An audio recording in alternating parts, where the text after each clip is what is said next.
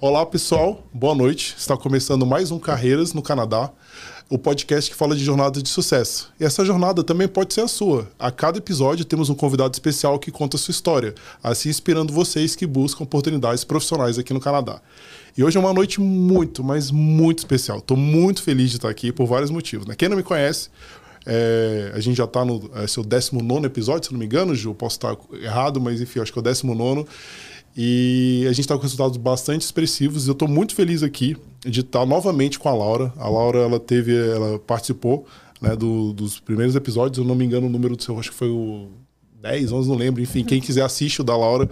A Laura a gente chama aqui no podcast de rainha do network, né? Que assistam o episódio dela, porque ela dá várias dicas de como fazer muito network. Ela acho que eu não conheço ninguém que faz tanto network que nem ela, por isso que carinhosamente a gente chama ela de rainha. Então, bem-vinda, Laura. Ela vai falar um pouquinho dela de novo, vai explicar, falar um pouquinho para quem não a conhece. E a gente está aqui com a Lola também, que é, nossa, é um prazer imenso estar com ela. Experiência assim, profissional absurda para quem é da área de marketing. Duas profissionais desse gabarito, assim, na mesma noite, trocando ideias sobre marketing. Assim, é um momento único para gente. Então, bem-vinda, Lola, bem-vinda, Laura. Obrigada, agradecer o convite. Muito feliz de estar de volta. Sou fã do Carreiras no Canadá. Eu acho que eu falo para todo mundo que está pensando em vir para o Canadá ou está aqui querendo entrar na sua área, tem que uh, assistir o podcast, tem que ouvir a história de outros profissionais. Eu sou gerente de marca numa empresa de bem de consumo aqui. E tô super feliz de conhecer a história da Lorenza, uma uh, colega de, de indústria, né, da área de, de marketing e advertising. Isso. Obrigada pelo convite. Fiquei super surpresa quando você me contactou no Instagram, que foi, eu vou ficar falando de mim. Posso falar para sempre, porque teve um, um diretor meu que me chamava, você toca Holeg. eu falo até não poder mais. E, mas quando eu fiquei sabendo do Carreiras do Canadá, fiquei, achei muito bacana o trabalho. Podcast agora tá bombando. Eu acho que todo mundo tá, tá escutando. E eu acho que todo mundo que migra hoje, eu antes de migrar para o Canadá, eu assisti milhões de vídeos no YouTube. Eu assisti um monte de coisa que eu podia fazer em todas as línguas. Todas as línguas. Mas assim, em inglês e português, não só no Brasil, porque eu queria saber a experiência de todas as pessoas. Tanto a pessoa do Brasil, como a pessoa na Europa, como o indiano. Eu queria entender como que era a parte de imigração no Canadá. E aí eu comecei a assistir vídeo. Eu lembro que eu assisti vídeos até de gente com burca. eu quero saber a experiência dessa pessoa. E até eu comecei a, a a ficar, né, mais assim é mais comum para mim assim o sotaque, né? Porque a gente tava, a gente escutava, eu escutava inglês de outras nacionalidades, falei, ah, que sotaque estranho, mas OK. E e aí, como eu queria emigrar para o Canadá, porque eu vim para o Canadá, é, eu era casada na época, e eu vim junto com meu ex-marido, porque ele, ele é canadense, ele foi transferido de volta para cá, e ele veio a trabalho, eu falei, ah, por que não, eu vou para o Canadá. E eu falei, mas peraí, como que eu vou trabalhar no Canadá, né? Uhum. Como que vai ser esse processo? E ele não sabia nada de nada. Ele falou, ai, não sei, se quando você chegar lá, você entra com seu visto de turismo, a gente vê.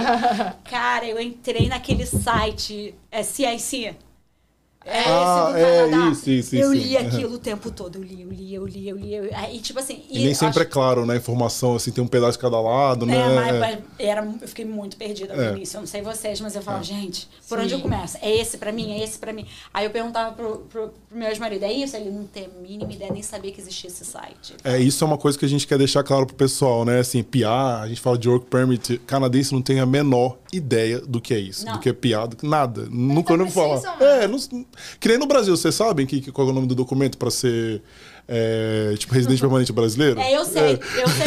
Mas o meu ex-marido que precisou passar por gente vai entrar nessa história, é. porque é, bem interessante. É, vamos voltar um pouquinho lá. Legal. Conta um pouquinho da sua formação, como que foi, o início da sua carreira, onde você estudou. Então, eu sou formada em marketing. E, na verdade, eu tenho uma formação de artes cênicas, isso eu não quero falar. Legal. Minha de marketing. E, e eu sempre Sim, eu consigo falar com qualquer tipo de pessoa. Isso é uma coisa que me ajudou muito, tanto na minha imigração como no meu mercado profissional, porque eu consigo falar, não interessa se a pessoa gorda, magra, pobre, rico, sei lá, canadense, brasileiro. Diferentes níveis de senioridade. Eu não sei se é porque eu sou carente de comunicação. Isso é um talento, mas isso é uma qualidade muito boa aqui no mercado canadense. Que me ajudou né? muito não. na vida profissional, tanto no Brasil quanto no Canadá. E assim, e no, no Rio de Janeiro é até uma coisa que é, que é uma coisa horrível. Mas é muito quem conhece quem. E como eu nasci no Rio de Janeiro. aqui também. Sim, sim, mas assim, no Rio de Janeiro é mil vezes pior. Se você é um estrangeiro, um gringo que vai pro Brasil, pro Rio de Janeiro, a chance de você conseguir um emprego lá na sua área é tipo assim, 0,5%.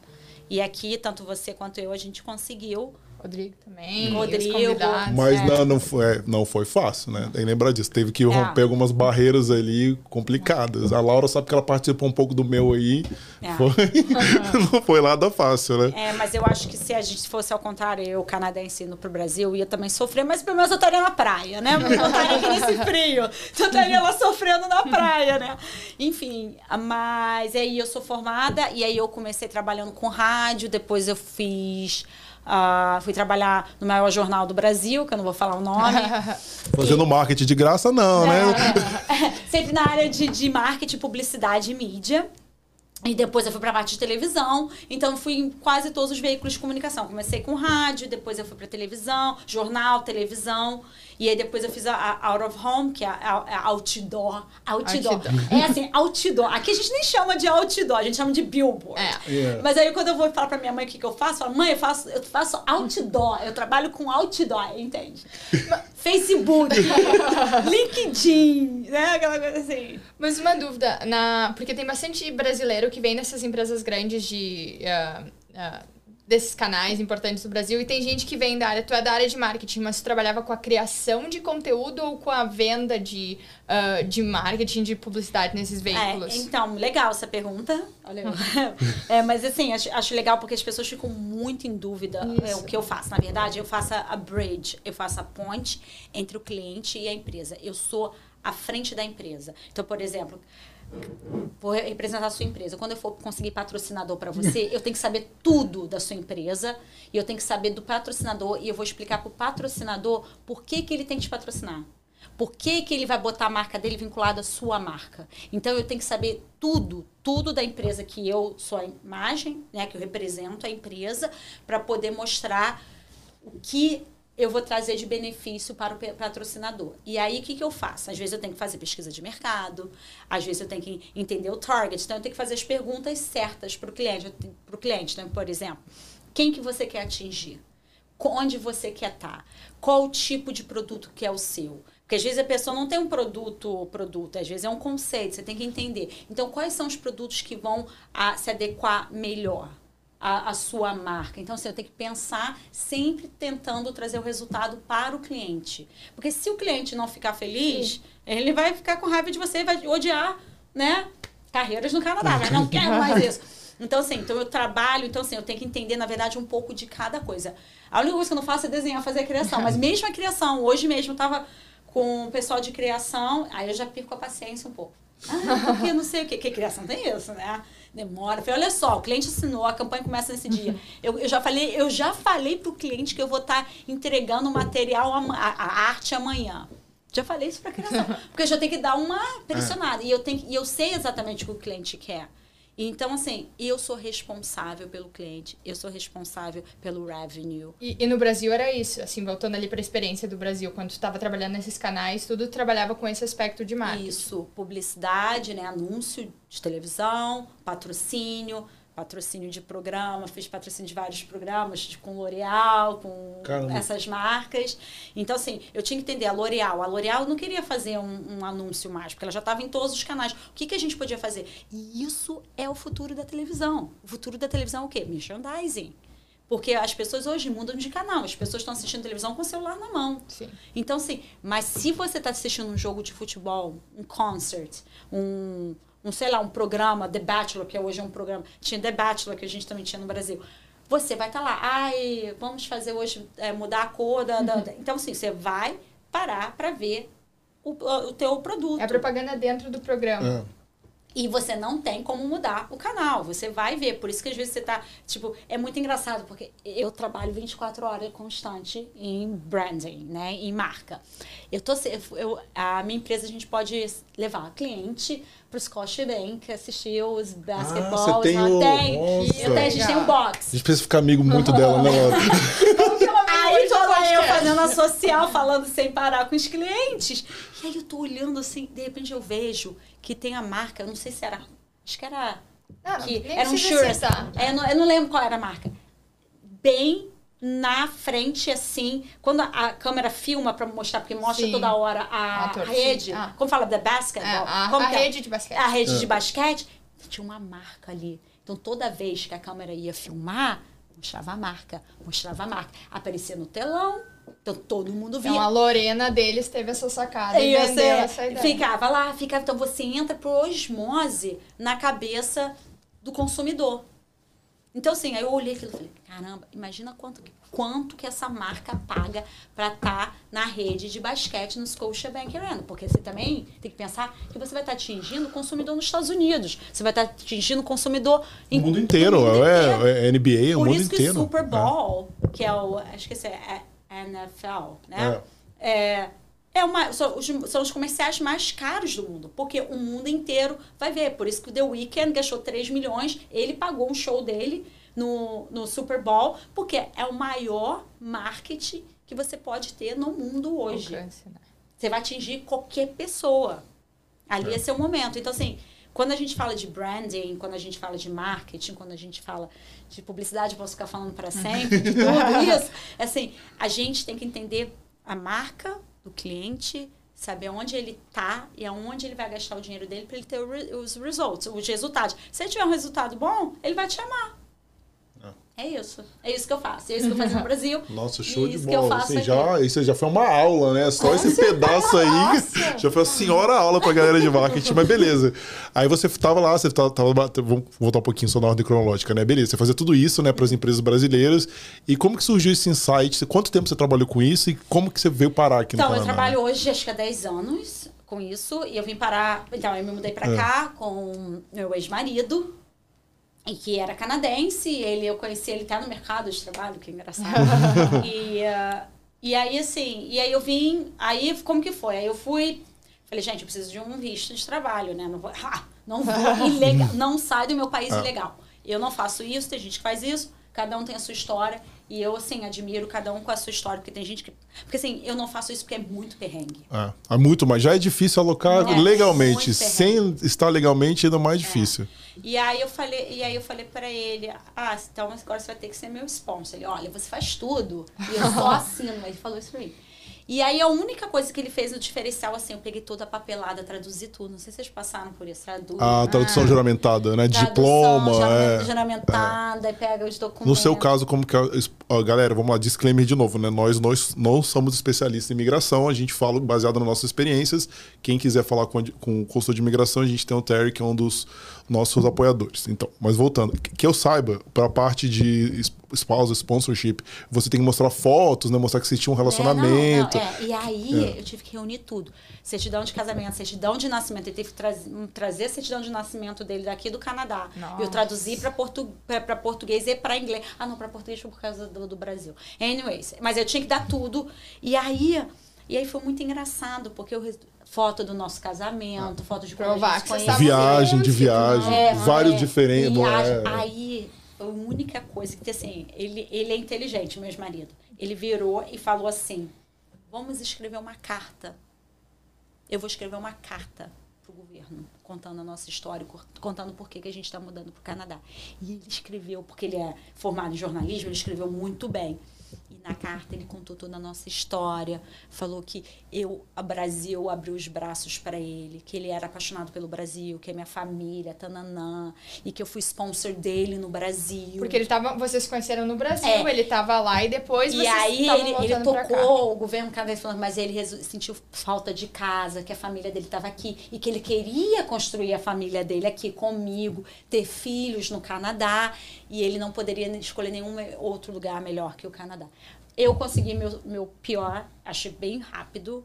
De- então, aí Isso foi em que ano, mais ou menos? foi em 2015. É, porque Tá. nem existia backlog. Então, cara, era, Não, e aí o que, que aconteceu? era rápido. Não, não era rápido, não. Não, Porque- comparado é que ela tá comprando com hoje, que é- o é, tá padrão parado, hoje é. Tá, levando, tá tudo parado, tem milhões em Jura? backlog. É, não, é porque só estão chamando só o provincial. Agora, não, o que é. era assim, o que aconteceu assim, eles diziam que era de 12 meses a 18 meses, porque o que que acontece? Eu fiz PR inland, eu não fiz outside of Canada, eu fiz inside of Canada. Era o processo antigo, ela tinha que. é, Eu tinha que é. aplicar. Ah. Por que, que eu fiz isso? Que foi uma coisa que também foi um diferencial. Eu lendo, né, lá catucando o site do Canadá, o CIC, descobri que se eu aplicasse em land, em dois meses eu teria meu work permit. Até o meu pior sair. E eu não precisava. Ah, você é aquele Bridget Work Permit, eu acho, não é? Era open, É. ah, não, open Work Permit. Open, ok. E aí, o que acontece? Como a gente não queria ficar separados, ele falou assim, então vamos, a gente faz... No dia que eu, que eu pisei no Canadá, eu só tirei um documento que precisava tirar, que acho que era uma foto, alguma outra coisa. Eu apliquei no dia que eu cheguei no Canadá. Ah, você aplicou no, no eu próprio mandei, border, né? Eu mandei, né? Porque você se envia. Ah, né? tá, você enviou, entendi. Tá, É, tá. É porque aí- cada um é, um, é mudo. É, eu É, enviei. E aí, assim, eu tive um problema. Eu tive um problema enorme no meu processo, que isso é muito importante. Eu, a gente esqueceu de assinar um documento que era no meio do documento. E aí eles mandaram tudo de volta. Então eu perdi dois meses do pior. Eu já tinha um work permit. E aí eu fiquei desesperada. E Tudo que é forma quando cai é. Aí eles mandaram É. de volta. Eu perdeu esse tempo, eu perdi dois meses. Aí eu conversando com isso, uma coisa assim, incrível, gente, gente, preste atenção. Isso foi uma coisa que ninguém me falou, não estava em nenhum site, em nenhum lugar. Uma amiga do meu, uma- do meu ex-marido que trabalha para o governo canadense lá em Ottawa. Eu encontrei com ela no Christmas, é, na Christmas Party. E aí eu comecei, ela trabalhava para o Harper, não era o Harper, não era, Era nem o primeiro-ministro Ah, da sim, época. sim, que era o- foi o último, 2015 é, um último conservador, e ela, primeiro-ministro. e ela era super Harper. E aí eu tava contando a minha história triste do que eu tava esperando e que voltou.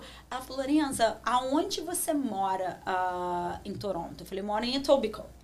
Ela, quem é o cara que cuida de Etobicoke? Ah, o teu MPP. É, aí eu falei, não sei. Ela, descobre quem é esse cara, pega o telefone, fala que você fala, fala que você mora lá, envia um e-mail, liguei pra ele. Ela falou assim, faz isso, faz isso que Você conseguiu falar com o MPP? não, não consegui. A Ah. secretária dele Ah, tá, é, Aí eu imagino. falei, eu sou moradora daqui de Etobicoke, tô passando isso, sei o quê.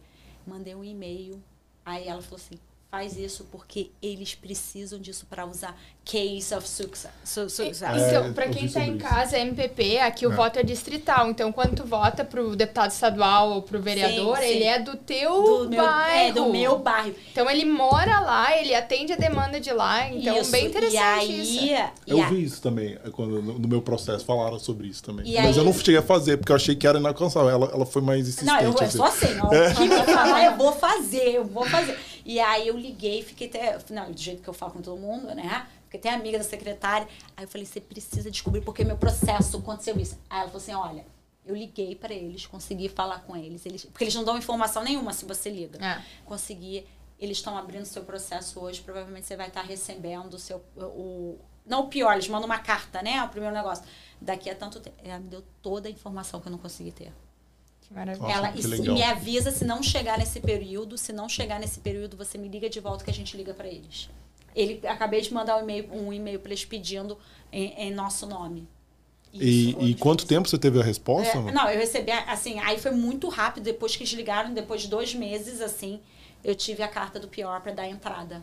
Nossa, que legal. Você precisou fazer o. Ah, não, você falou que fez o inland, né? Você não precisou fazer aquele é, flagpole na época, né? O que que é flagpole? Eu, algumas pessoas que quando receberam o PA, olha que coisa inacreditável Eu que tinha. É, você tinha que sair do Canadá e ir pra Border, ou Niagara Falls, ou pra Montreal Kingston, porque a galera é pra Kingston que é mais. Eu, eu fui na Agra Falls, eu atravessei de Uber a fronteira É. e voltei. Você acredita nisso? Eu, eu, assim, eu, eu, Bem eu- moderno o Eu processo. sou, muito, eu sou muito medrosa, assim, sabe? Eu não queria, eu tinha um negócio na minha cabeça que eu não queria ficar a nenhuma hora ilegal. E eu li no site que a partir do momento que eu desse a entrada, eu não. Eu, eu mesmo que o meu, sei lá, que o meu visto de turismo esperasse, eu já estava com o meu status de work permit. Ah. Meu work permit chegou. Eu consegui dar entrada no pior, no pior não, no Health Insurance e no, no Sem Number. né? Ah, sim, Social sim. Insurance. É, não. É o que eu não falei, é, cada caso é um. e O Sim. nem existe mais, agora é, é- é automático, né? O, Muda. É, muda. Eu, assim, o que eu fiz, o que você fez diferente do meu, do dela, e provavelmente o pessoal que tá fazendo hoje vai ser diferente daqui a seis meses, então cada Nem um. sei se é, tem mais esse Open Work Permit. Tem assim, o- até onde eu saiba, né? Também disclaimer de novo, né? Mas É. até onde eu saiba, assim, o Upper Work Permit é quando, por exemplo, é, vamos supor que seu marido fosse brasileiro e ele vem fazer um college aqui, né? Então você tem um visto que você pode trabalhar até 20 Mas- horas e ele pega o Open Work Permit. Mas não na categoria que eu fiz. A sua eu não sei porque eu não conheço muito bem. Eu também não É, eu não sei, eu não sei se você recebe esse que de work permit, até onde eu saiba, acho que era um bridge work permit, que é, um, é um work permit temporário até sair o seu PA. É, é, que era de seis meses. É, é um bridge até sair. Mas aí é. não mudou nada, porque assim, Ah. o meu status foi pra pior. E aí, assim, mas meu C-number continuou o mesmo. Ah, então, olha aí, viu essa diferença, porque se o seu, se o seu number fosse temporário, ele ia ser, ele ia mudar, porque ele começaria com 9, que é o seu number temporário. Não. Então o seu já era já o definitivo. cinco, é. né? Não, qualquer um, é, não sendo 9. Ah, é. entendi. É. Não, é o mesmo pior, é o mesmo C-number que eu tenho. Eu comecei a trabalhar meu primeiro, meu primeiro emprego no Canadá. Não, e aí muito engraçado, porque eu sempre trabalhei com marketing e sempre trabalhei com, com, com publicidade e tal. E aí eu fui pro, vim pro Canadá e falei, ah, então eu tenho que esperar dois meses. Aí ele falou, então vamos passar o verão no Canadá, porque o verão no Canadá é maravilhoso. Aí os pais dele tem um, um cottage, que é uma casa no lago, assim, num, num é, Killarney, perto de Killarney. E aí, aí a gente Que é uma região lá linda, por que é sinal. uma dos grandes lagos. E aí, gente, eu fui pra esse lugar, só tinha canadense. Só falar um pouquinho Só tinha microfone. canadense, desculpa. Pode mexer ele, o braço, fica à vontade. Pode fazer assim? Ai, eu não sabia que podia É. Pode, mexer. pô, você pode do jeito que você quiser. Jesus, eu tava aqui super longe. Não, bota do jeito que você quiser. Todo Então- seu vira o microfone de lado aqui. Tô vendo, eu vou falar no microfone. Então, e aí. E aí eu fui pra essa região, então, assim, que só tinha canadense e só tinha. Aí eu né? Falava inglês, mas assim, todo mundo que fala inglês, mesmo quando chega no Canadá, e eu fui pra um lugar que as pessoas eram ou inglês, e era uma região que tem muito francês também, inglês e inglês, e, o e os canadenses lá são de origem inglesa. Então, assim, todo mundo era branco de olho azul. Não Então, tem imigrante, né? Porque é uma Não. região de Não. os canadenses que se aposentaram ou que tem muito dinheiro e tem a casa no É, lago e sim, lá. o vizinho tinha um aquele avião de água, como que fala? Nossa. Hydro, hydro. É tipo uma Angra, eu não sei se É, vão fazer é no assim. Mus- é- é da Quanto mais pro meio, mais, menos É. turista, né? É. Menos, desculpa, menos imigrante, né? Quanto mais pra dentro, né? Mais Mais canadense raiz, isso. né? Não, e assim, assim, o que foi maravilhoso, assim, eu agradeço muito a família dele. Eu imergi, é isso que fala em português, na cultura canadense. Então eu Os aprendi. seus primeiros meses Não, os primeiros meses. E assim, as mergulhou. pessoas vinham me ver. Look at my exotic. yeah, right? Ele te usou de troféu, assim. É, mas tipo, exotic. Oh, you're so exotic. Eu pensei, I'm not exotic at all. tipo assim, se eu fosse... Porque assim, eu não acho que eu sou... é, eu sou brasileira, mas assim, tem brasileira que é muito mais brasileira, assim, que eu. Sei lá, mas eu sou bem carioca também. né? Enfim. Não, mas o pessoal não conhece o sotaque. Quando você fala inglês, pelo menos É. na, na época eu não sei, mas hoje você tem quase não tem sotaque. Mas Quer dizer, eu eu, acho na verdade nem tem sotaque, né? Mas eu acho que, assim, era diferente porque eu não, não era daqui. Então, eu, tipo, eu me vestia diferente, eu ando diferente. O eu teu jeito, a forma de falar é ser mais extrovertida. Imagina o canadense, ele tende a ser um pouco mais não tão expansivo. Então, de repente. Mas assim, o que eu posso compartilhar para todo mundo é o seguinte: os canadenses me receberam de braços abertos. É são um povo incríveis. maravilhoso, super friendly, assim, super. Assim, os, os vizinhos me- vieram me trazer presente, assim, uma torta, um, assim, Legal. me traziam coisas assim do Costco, né? Porque todo mundo só conhece Costco. Mas enfim, e assim, e a família dele me ensinou tudo da cultura. Então, assim, eu vi, vi urso, vi, eu vi, é, eu vi um, um, como fala? Lobo. Eu vi muito chipmunk. Eu vi o loon, que é da moeda, que, tipo assim, Ah. nem as pessoas, meus amigos de Toronto, canadenses, sabe, já viram um loon, sabe o que, que é um loon, eu sei. Aprendi a andar de, de canoe, caiaque, water ski, tudo que é canadense. E, tipo assim, no início, e eu faço qualquer coisa. cultura de cottage, que é, É. fantástica. Que é bem. É cana, mais canadense que isso, né? Assim, ó, E pro fez- verão, né? E a gente porque é fez possível, né? viagem, é, é, e assim foi maravilhoso. E aí, voltando ao negócio de carreiras, que eu não vou ficar falando só da parte de. de, de Mas a galera gosta também, a galera gosta de saber É, dessa datação. E, e aí, e assim, e aí um dia a gente estava sendo uma festa, Rib Festival, of course, né? Rib Festival. Outra coisa bem canadense, É, né? aí eu fui pro Rib. Festival. E aí alguém falou assim: ah, conheci um amigo do, do pai dele que tem uma empresa de catering. Catering, que é a, a de buffet, né? Que faz eventos. Aí eu falei, nossa, que legal. Meu pai tem uma empresa disso no Brasil. Tá Eu começando- adoraria trabalhar com isso. E eu sempre quis trabalhar com, como garçonete, barman, eh, bartender, essas coisas. Sim. Por quê? É, você conhece as pessoas, já queria conhecer os... Evento, É. né? Assim, é. E meus pais nunca fantástico. deixaram. Meus pais sempre falaram: você tem que estudar para ser alguém na vida. Você tem que entender, estudar para ter uma carreira. E aí eu virei pro cara e falei assim: eu adoraria trabalhar nessa empresa de catering. Aí eu falei para ele: mas eu tô esperando o, o meu, meus documentos. Ele falou assim: você não precisa, você pode ganhar em cash. E, tipo assim, porque eu faço só para as pessoas conhecidas. Gente, eu fui trabalhar nas empresas, nos lugares com ele. Era muito legal. Porque eu trabalhei de garçonete, mas ele fazia, tipo, catering na casa das pessoas. Umas Coquetéis nas Nossa, casas então só pra galera é isso.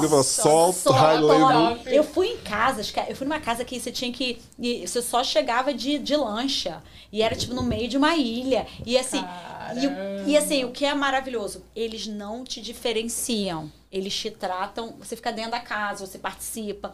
Eu Não adorava. é porque tu tá servindo que tu é uma sombra. É, Ou e as- inferior, né? E é É. todo, então, era eu sempre mais duas meninas. E as meninas também eram filhas de alguém que eles conheciam. Então, às vezes, tinha uma menina que trabalhava comigo, conhecia todo mundo. Ah, pois é, eu também viajei para no céu. Sempre era assim. E isso foi uma experiência para mim maravilhosa, porque me deixou mais à vontade com os canadenses. Viu como os canadenses eram pessoas, assim, muito queridas comparadas. Eu morei, eu morei nos Estados Unidos, o americano não é igual o canadense. Os Estados Unidos têm milhões de coisas maravilhosas. Concordo 100%. Acompanho a relatora. Eu, assim, né, eu, não, eu amo os Estados Unidos também, mas assim, canadense, eu adoro eles. E aí. E aí foi essa experiência que eu tive de, de catering. Aí eu falei, aí eu contando pra minha família, falei, tô trabalhando, meu pai, mas você tá trabalhando de garçonete? Você foi pro Canadá trabalhar de garçonete? não. Aí eu falei, não, mas tá sendo muito legal. Ah. E aí. Você não deixou fazer quando eu queria, agora eu tô aqui sozinho. Deixa eu fazer o que eu É, quero, nossa, né? você- E esse é um dos motivos que eu ainda tô no Canadá, porque eu virei uma pessoa independente. Minha família era muito controladora do que eu ia ser, do que eu ia fazer. Aqui eu falo, eu nem falo tudo que eu faço. Minha mãe, até minha mãe entendeu o que eu faço, eu até já cansei.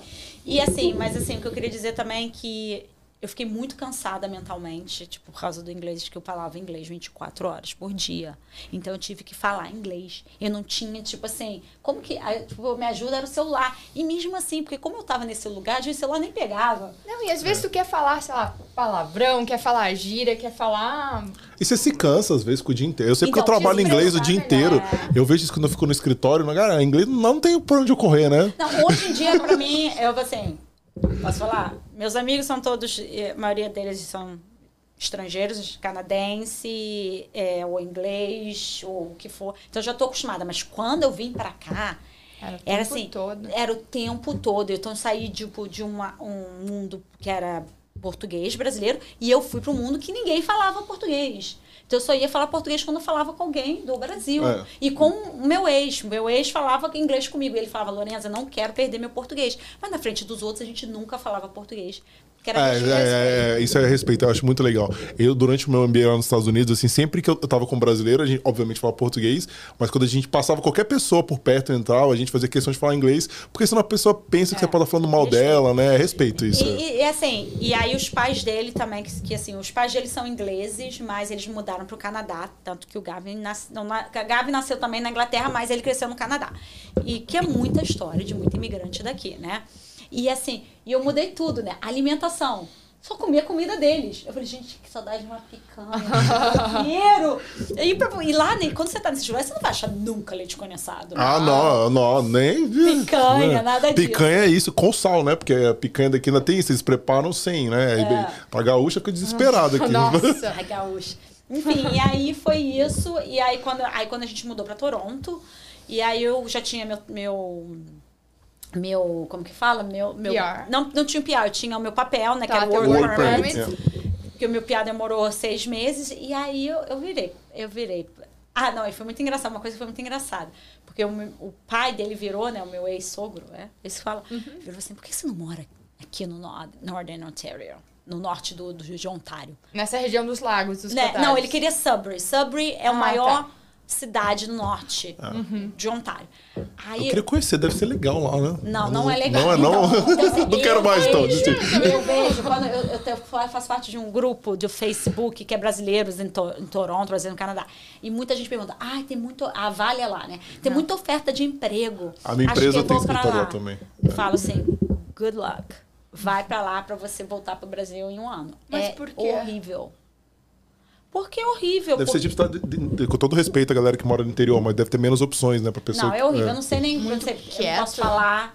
Não posso falar porque eu não sei da história das pessoas. Sei lá, as pessoas vão pra Winnipeg também. Eu não iria. É. É, o meu irmão foi isso, ele foi pra Unipeg e não. Cara, Não, não- não ele. dá, eu Quem, acho. é, quem tem uma experiência assim, de vida mais urbana, com muitas opções de. Depende do seu estilo de vida. Verdade, né? depende de onde você vem É, se também. você talvez for um pai de família que tem uma vida mais pacata, não gosta de uma vida Já tão veio com os agitada. filhos adolescentes, crianças, É. Que tem o você já vem de uma cidade familiar, interior. vem- É, Eu venho do Rio de Janeiro. É, agitação, agito toda hora, não Esse para. não, é. tem, não tem condição pra mim. Eu tenho uma amiga brasileira que eu conheci lá, né? Porque fala assim, ai, tem uma brasileira, você tem que ser amiga da brasileira. E eu acabei, e ela é uma querida, ela vem do sul do, do Brasil, e ela mora lá e fala pra ela, Bárbara, vem pra Toronto, o que, que você tá fazendo lá? Mas ela, engenheira, trabalha numa mineração, ela... ela adaptou. Ela se adaptou, mas assim, é um frio seis meses do ano por menos 40. Você não tem absolutamente nada. Tirando essa região, assim, eu acho que a pessoa quando vai migrar pro, pro Canadá tem que estudar muito seu estilo de vida. Ah, Isso é muito importante, gente. É. Mais importante que qualquer outra coisa é seu estilo de vida. Eu sou uma pessoa que eu gosto da cidade e sou uma pessoa que gosta da natureza, por isso que eu moro em Etobicoke. eu moro no lago, entendeu? Legal. E assim, então assim, tem muita oferta em, em London, né, que é Londres ou Ottawa. Eu também não conseguiria morar em Ottawa, por exemplo. Ou, ou bastante brasileiros, às vezes eles vão para Vancouver por causa da natureza, mas o mercado de trabalho não tem na área e voltam. Eu acho que esse ponto de pesquisar, gente, é um investimento de tempo de vida.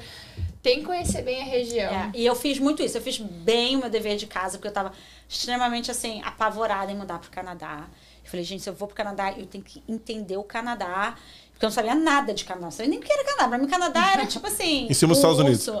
É, tipo é. isso. Não, e eu lembro que eu tinha uma tia minha que fez um intercâmbio pro Canadá e ela falava. Em 1970. Canadá me deixava com crise de ansiedade, porque tudo era muito certo. Tinha tudo Ah. muito horário, né? E Eu já ouvi isso. Eu ouvi isso uma vez, um alemão no Brasil. Ele falou, cara, por que que você é da Alemanha? Ele falou, cara, na Alemanha as coisas são muito certas, isso me incomoda. Eu gosto do Brasil porque é bagun meio É. bagunça, dá certinho. E Acredita? muita eu gente. amo a organização. É, não, eu também, mas assim, mas é engraçado ver a outra perspectiva, né? Diferente da nossa, né? É, tudo tem um lado bom e um lado ruim. É. Tem horas que eu adoro. Tipo assim, tirar a carteira de, de motorista aqui pra mim foi, tipo assim, annoying. Foi, tipo, estressante. Foi, assim, não sei pra vocês. A gente tem que tirar a carteira, não sei se as pessoas, todo mundo sabe, desde o início. Eu já. É. Não, mas você, você, precisa, não, você podia pular etapas. É, pulei a etapa é o quê? Eu tinha que tirar G, fazer a prova da G. É, você faz a G1. Eu tirei uma semana a Mas você tem que fazer a prova pra G. É, a prova É. prática. E aí a prova é, é. muito chata, gente. É, tem os macetinhos, né? Cheio de regra. É, eu tenho amigos meus que Isso, reprovaram Cheio de sete regra. vezes. Eu nunca, eu não, eu É. fiz e passei, mas Não, eu fiz né? passei. Dá é. pra te preparar pras regras, assim, tu sabe dirigir. É. Quem É. dirige no trânsito do Brasil dirige aqui, só é- que é cheio de regrinhas. Não, e aqui é só acelerar e frear, né? Todos os carros são automáticos ainda, não tem nem marcha. Não, a minha, a minha prova, eu achei que eu, eu, fiquei- eu me saí muito bem, porque eu fiquei como neurótica naquela coisa. Me deu um negócio pra fazer, eu vou fazer. Aí eu fiquei toda feliz. Aí eu virei pra mulher, né, fazer o parking, né, que é a, a baliza. Aí a mulher era uma mulher assim, enorme, assim, sabe? Super. Aí eu falei, aí quando eu falei, falei, that's it? I was good, right? Eu falei, fui boa, né? Aí ela, I'll see. Ela foi Ah. super assim comigo. Ah. Falei, Pra que isso, né? Desgraçada. Deixa o clima que já é, tipo, desnecessário, né? Então, isso é uma coisa chata. Eu acho essa Não, tua amiga minha. É, tua amiga minha, certo. Lola, que reprovou nessa prova, você não vai acreditar. Ela parou no trânsito. Aí que, que ela, ela tem um, é um costume errado, beleza, mas eu não acho que é pra reprovação. Ela parou, aí ela já virou a roda do carro, com o carro parado pra direita. Reprovou.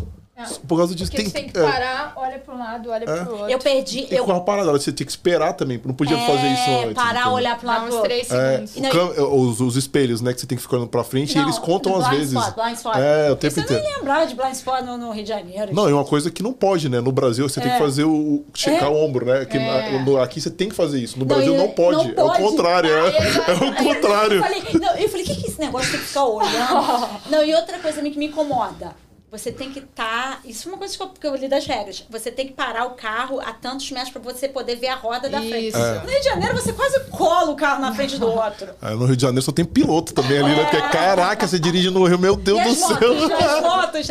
Não, assim, me irritou. Obstáculos. Me irritou profundamente. Fiquei com ódio do governo de ter que fazer essa prova. Fiquei xingando, falei que saco, dirijo. Dirijo no Rio de Janeiro, nunca bati carro. Tem que dirigir aqui. A prova foi realmente assim, parecia uma. Assim, eu achei a prova tão.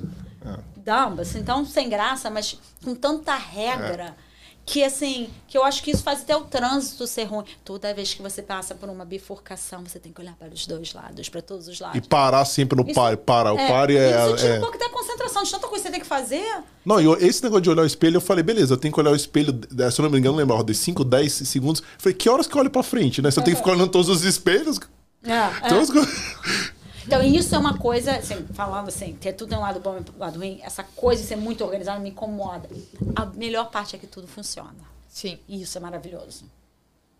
E assim, às vezes me dá nos nervos, né? Quando eu volto pro Brasil é muito engraçado. Eu dou um exemplo, pedir a conta, né? Aqui, todo quer ter um lado bom e um lado ruim. Você tá jantando, né, com seu marido, nanã. Acabou que a, a garçom já vem entrando na conta. Você nem pediu, né? Excuse me. No, no Rio de Janeiro, assim, por favor, Ou Pelo amor de Deus, né? Moço, pede a terceira Aí vez. ele olha pra você, Ô, campeão! Aí passa meia hora, volta. É, você me chamou? A conta. Por favor, por favor, preciso pagar a conta. Entendeu? É essa a diferença. Mas por outro lado é bom, que você curte mais. Aqui parece que eles estão te expulsando. Não, se der horário, então, é literalmente expulsando, né? É, cê- Vocês querem mais alguma coisa? Eles perguntam. É. Falei, Cozinha vai fechar, né? Já vi É, se a cozinha vai fechar. Então, assim, tudo tem um lado bom e o lado, Lado ruim. ruim, com certeza. E, e assim, e uma coisa assim que eu quero falar, antes da gente continuar esse negócio, uma das coisas que eu aprendi no Canadá é valorizar, appreciate, apreciar muito, muita coisa no Brasil que eu não apreciava. Que é a natureza do Brasil. Ai. A vida, tipo, o brasileiro é muito, muito open, muito, assim, ele... Ele vive as, a gente vive as abraça. emoções e a gente Passion, né? é mais paixão. passion, o latin, né? E eu falam. sinto, não sei. E isso foi uma coisa que eu senti muito, que me deixou muito down, porque eu não tinha muitos amigos brasileiros. E eu fiquei desesperada. Eu falei, gente, eu tenho que conhecer. Até hoje, até hoje. Agora que eu, que eu tô solteira, um brasileiro aí. Não, Olha, se é. arranjar brasileiro solteiro aqui é difícil, viu? Porque as minhas amigas, eu tenho as duas amigas so- solteiras, falam, Rodrigo, me arranja amigo seu solteiro. Eu falei, cara, eu não tenho amigo solteiro. Eu, eu reparei isso. Eu nunca, Jura? não tenho nenhum amigo brasileiro solteiro. Todos os meus amigos ou namoram ou são casados aqui. É Não, impressionante, eu, eu né? Nunca, eu sempre acabo com, com o estrangeiro. Agora eu tô com inglês, vamos ver, né? É. Aí minha mãe fala, você arrumou outro, outro gringo, eu já te falei pra arrumar brasileiro. Mas não arrumo, não, con- não conheço. Pode, não sei, não sei, não sei lá. Eu tenho, eu tenho que ir pra um pagode aqui, né? É, é verdade. Essas, essas É, tem de o pagode de Toronto, tem um. Teve o? Dudu Nobre tava aqui semana passada, talvez nesses Tem lugares, as né? noites É. do pagode de Toronto também. Tem, eu tenho que começar. Forró também. Mas Tem que amigos eu- meus do forró também, se quiser, Mas depois eu posso como que contato eu com vou eles. levar meus amigos gringos? Eu vou chegar lá sozinha? Não, mas eu- é legal pra mostrar. Eles, eles adoram isso quando leva gringo é. É? Forró, esse tipo de coisa. amigos Ah, não, é, é, é. Você acha que eles querem ir pra uma noite que você vai só tocar umas músicas que eles não conhecem? É, é. Aí já tem um challenge aí, né? pra você viver. É, e aí é isso da minha carreira. Eu vim pro, pro Canadá e aí eu falei, agora eu vou ter que me aplicar, né? Consegui ter o primeiro É, trabalho na área. Na área. E é isso aí que, eu, que a gente quer muito chegou. saber, né? E agora chegou. E aí comecei a ler muita coisa em blog. Olha, eu toda hora já pra lá. Sobre a indústria de advertising. É, o que que lia, advertising. né? Você queria- E como é, é. pesquisava? Não, eu lia tudo, porque eu lia tudo, que eu era psicopata, lia tudo, lia tudo, em todas as áreas. Queria saber como cada um, história de sucesso, história de o que não fazer, o que fazer. E aí, assim, É muito sua amiga, Laura. É muito. Que isso? Eu tô. Tô ficando velha já. é, be- best, né? E aí, o que, que aconteceu? Assim, uma coisa muito importante, que com certeza vocês devem saber. Currículo. E, e cover letter. Tem que. No cover letter não existe no Brasil, que é carta de apresentação, Ah. currículo. Eu já sabia porque eu fiz o currículo do meu ex-marido no Brasil. E ele tinha um currículo muito diferente. Eu falava. Quase que eu falei o nome dele aqui. Olha, não é assim o currículo daqui. Vamos tirar isso, isso, daqui. Vamos fazer isso aqui. Vamos botar desse jeito assim. Pra que ele aplicar melhor. pro Brasil. Tu, tu É, aplicar adaptou no Brasil. dele, É. que interessante, É, canadense é, pro é. brasileiro. E assim, coisas que é muito engraçado, né? Coloca no Brasil, coloca solteiro casado. É. Às vezes foto. Foto. Mas tem muitos aqui que ainda colocam foto. Mas, é, é, segundo os, os orientadores de carreira que vieram aqui, os recrutadores, eles falam, a menos que você seja modelo ou atriz, Não, Não é, a, a É, talvez executive é, é, é rap. Mas talvez seja na área de marketing, né? É, talvez. Representative. If you wanna be like a sales representative, you, you, you, if you post photo. Se você coloca foto, é legal. Tudo que você vai trabalhar com imagem. Com, é, isso aí. É, resumidamente, é, isso, é o, isso. O, o meu ex tinha a foto dele no currículo dele. Ele era canadense. Eu falei, tá, e ele era. Ele queria, porque ele se achava bonito, e ele é bonito. e Eu ouvi queria- isso de um cara, ele falou, ó, cara, se você é um cara bonito, você acha que isso vai te ajudar? Aí eu falei, falei, sério, cara? Que isso? Não. Ele tinha uma foto sorrindo, assim, era bonito ele currículo dele. Eu falei, então tá, deixa. Mas assim, uma coisa que, que, gente, que eu adoro isso no canal. Não bota solteiro casado. Não quero saber da sua vida pessoal. não Nem idade, Nem nem idade, idade, nada, filho, nada. Nada. E É. aí, uma coisa que, assim, eu tenho um currículo que eu devia vender. O, o, o meu ex-sogro, ele é CEO de uma mineração. E ele, agora se aposentou, e ele era CEO da Strata, Extrata, esqueci o nome da empresa. E ele falou, Lorenzo, eu vou te ajudar a fazer seu currículo. Você Ah, que tem legal. que ter um currículo muito bom.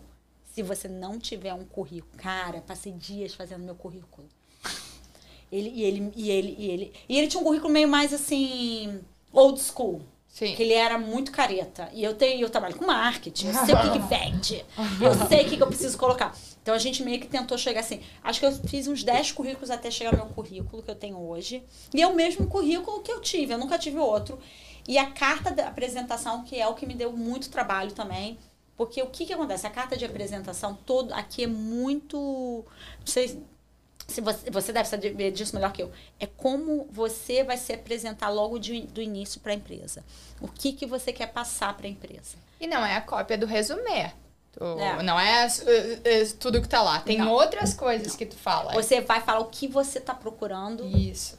o que, que você gosta de fazer. Sabe o que eu tenho Tua no meu paixão. currículo? Olha, isso é outra dica, hein? Outra dica que vale ouro. É, que ele me falou, Lorenza, bota... Como que eu botei? Interests. Like passion. Ah, É. que Eu você também, gosta eu de fazer. E eu botei uma vez que eu gostava de um, squash. Eu adoro Hum. jogar squash. Squash. E aí um cara falou assim, cara, olha o seu currículo, você gosta de jogar de squash? Eu também gosto. Eu falei, pois é. Eu falei, onde você joga? Cara, virou Isso uma... cria um interesse em comum que é muito legal. Eu uso pra fazer networking. Eu fiquei com o dire... conversando com o diretor da minha empresa 15 minutos sobre esqui. O que ele faz? Eu falo, pô, cara, que legal. Acabou, você já criou um interesse comum ali. E você realmente tem que botar o que você, Você gosta, é. Não é, tipo assim, só pra vender. E, e até um, só pra, pra build, né, nessa ideia, se tu vai tá aplicando uma vaga numa empresa de café e tu é o louco do café, não vai contar só a tua trajetória de marketing, o que tu quer, mas menciona lá. Eu, by the way, eu tô aplicando pra essa vaga também porque eu tenho paixão por café, eu sou viciada em provar cafés, esse Sim. tipo de coisa pro empregador. E uma coisa que eu faço, e eu sei que muitos brasileiros aqui não fazem, mas eu faço porque eu sei que dá certo pra mim. E eu sei que eu sou muito assim. Eu levanto a bandeira do Brasil, que eu sou brasileira do Brasil. Quando as, as pessoas sempre acabam perguntando do Brasil. Eu falo que eu sou do Rio de Janeiro e as pessoas se perdem no meio da entrevista só para falar do Brasil. E as pessoas adoram. Então, assim, eu faço questão de falar que eu sou brasileira. Eu faço questão de falar de todas as qualidades do Brasil. Eu levanto a bandeira e eu faço questão. Eu mudei para o Canadá não é porque o meu país é uma droga, porque meu país não está em guerra, meu país tem oportunidade de emprego para mim. Eu mudei porque eu quero uma experiência de trabalho aqui. Eu acho muito importante trabalhar no Canadá, porque o Canadá é um país que tem uma economia que está crescendo. As pessoas amam isso. É. Falar mal do Amo, seu país numa entrevista, eles não gostam de forma alguma. Eles valorizam, porque é um país de imigrante, né? Eles sabem, tem pessoas do mundo inteiro Ah, aqui, porque né? o Brasil é uma droga. Ai, porque o Brasil não sei o quê. Gente, guarda pra você. Se você realmente, isso é uma experiência sua. Você não vai falar isso pra um, um, rec- Pro empregador. um recruiter. Vou é, falar mal do, da, da, empresa. porque o meu, a minha experiência de trabalho anterior foi muito ruim. Qualquer imagem negativa que você vai passar, ou seja do país, É, experiência quando as pessoas anterior, é, não, não é legal, né? Não. Você tem que ser passar uma imagem positiva, né? A conversa tem que ser positiva. Ah, eu lembro que uma vez eu estava trabalhando, eu trabalhei, quando eu trabalhei para Times Square, a, a minha empresa era inglesa, né? Todo mundo inglês. Então eu era a garota diferente, né? E aí e o, e o dono da empresa, que ele era super inglês londrino, não, e foi quando eu tive que melhorar meu inglês no máximo, né? Porque ficar falando inglês de gente de Londres, eles falam but, but, é but, umas coisas assim. What are? É diferente.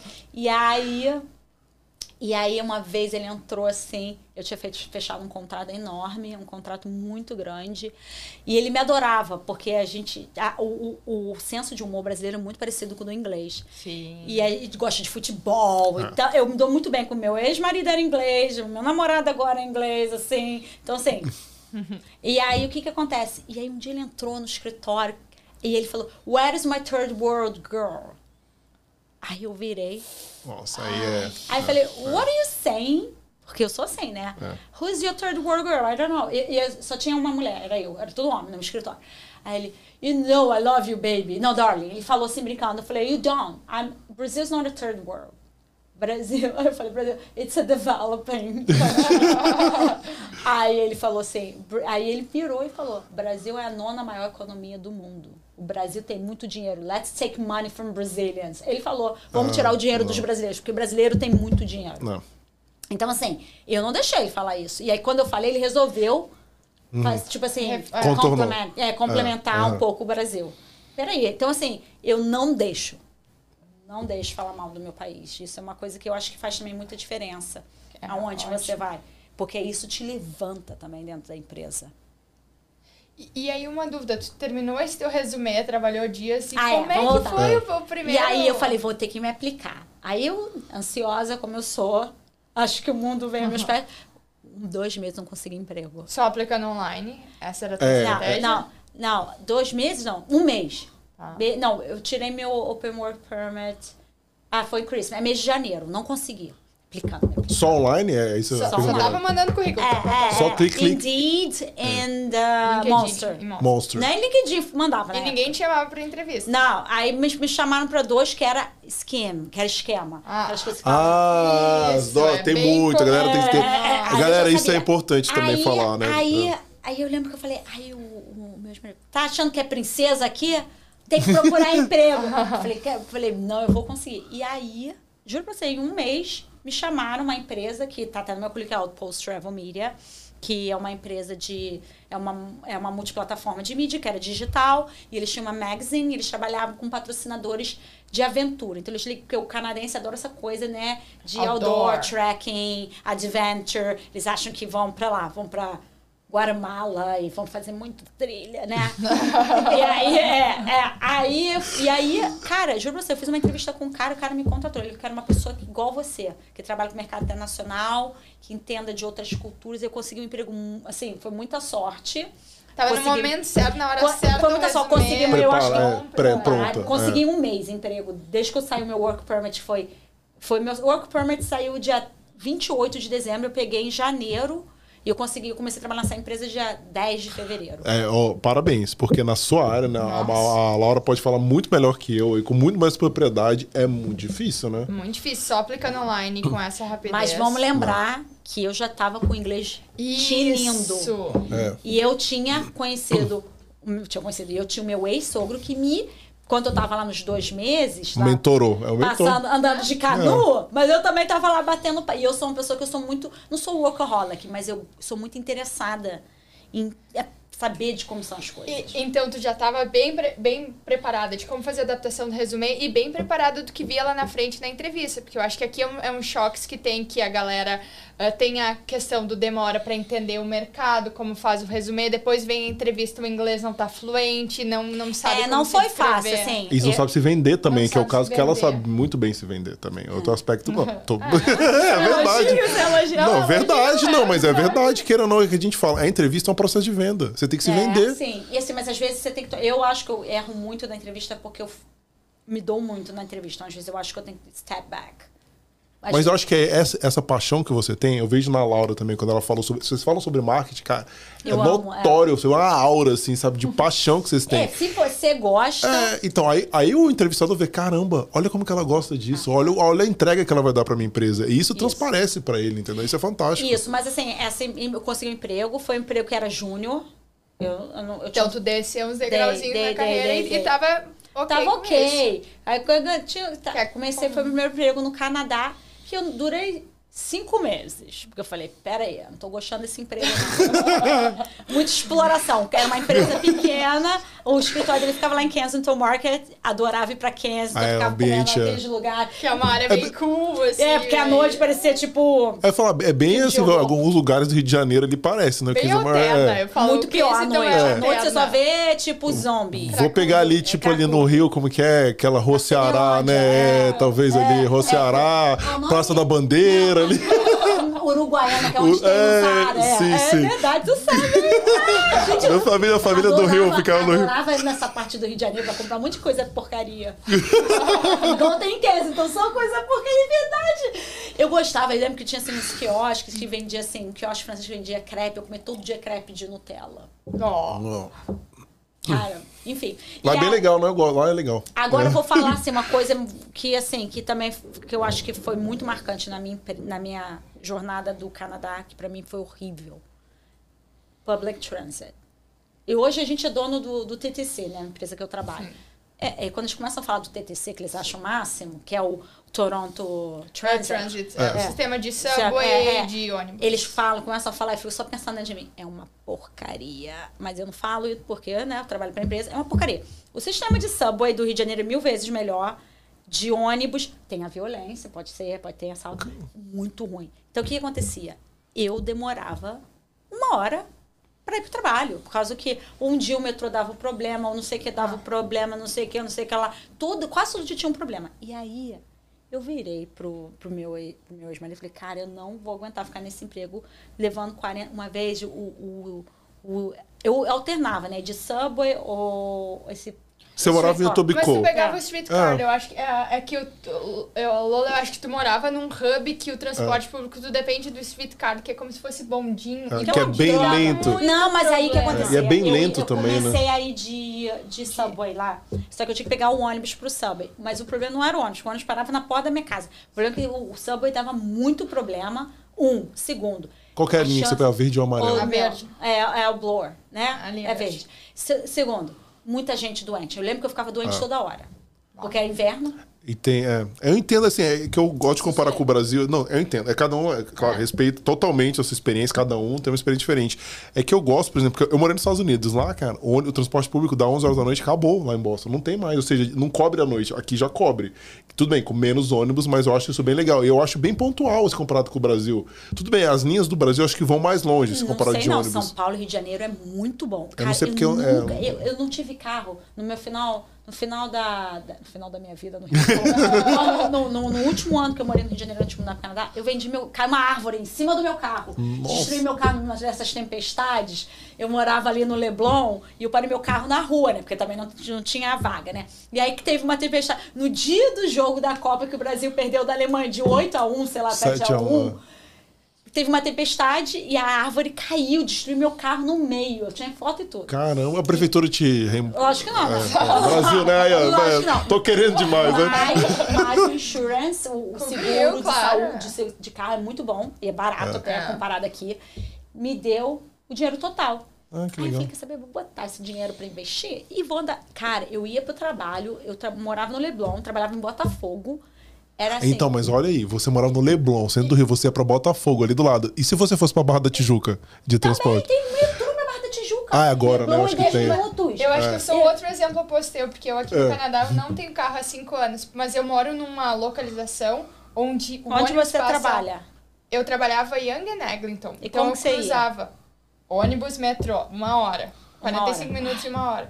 Mas eu entendo, dá problema, É. assim. Acho que depende muito da pessoa. Depende do perfil, depende de onde você Aí- coloca. aí eu Se morar em São Paulo, É. eu já demorei uh, duas horas e pouco pra chegar no trabalho, sendo que eu morava Isso é o 10 que- quilômetros. isso Então é é, cada um depende do diferencial, prioriza. né? É. Isso assim, isso é uma coisa assim, cada um é cada um. Tem gente É. que quer morar em Burlington, numa casa enorme. É. Isso. é. E fazer uma commute de uma hora. Eu não. Eu odeio fazer commute. Eu também. Eu, eu, waste of time Vou total, morar né? num condo e não vou morar numa casa, mas não vou fazer commute. Mas isso é de cada um. É, perfil, é o perfil. falou, é, não é. tem certo, não tem errado. E aí eu é. lembro que eu virei pro meu ex e falei, não quero mais usar public transit. Aí ele falou, você tem... aí eu falei, vou comprar um carro. Ele falou assim, você não tem carteira pra comprar carro.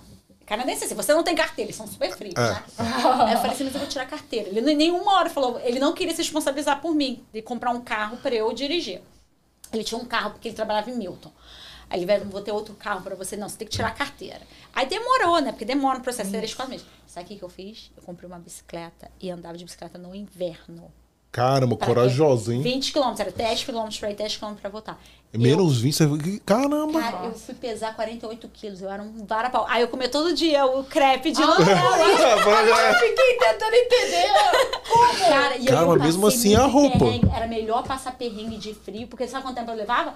25 minutos de bicicleta. Claro, tu ia Mas assim- também então fazia aquele Era uma hora. Aí o que, que eu pensava? Eu tinha que acordar 5 e meia da manhã pra ir pra academia, porque eu, eu gosto de malhar. E aí depois pegar o, o, o ônibus ou o, o, o subway pra ir pro trabalho. Então, assim, eu, o que, que eu fazia? Eu acordava duas horas depois, eu já ia malhando na bicicleta. É, já fazia o aeróbico aí, né? O cardio aí já tava É, feito. E aí eu fiquei muito sarada. Mas na, na- meu- minha preocupação, por exemplo, eu transpiro muito. Pra mim não rola porque eu ia chegar lá ensopado, Não, né? o que, que eu fazia? É. Eu comprei a roupa, eu investi numa bicicleta boa e, e a roupa certa pra transpirar. Agora, o perrengue era a mão, de Ah. frio. Mas assim, eu comecei a trabalhar com eles em fevereiro. Então foi um mês de, de, de transporte público. Março e abril era um, tava melhor do que esse É, ano. Sim. é. Eu já. O inverno não acabou ainda. né?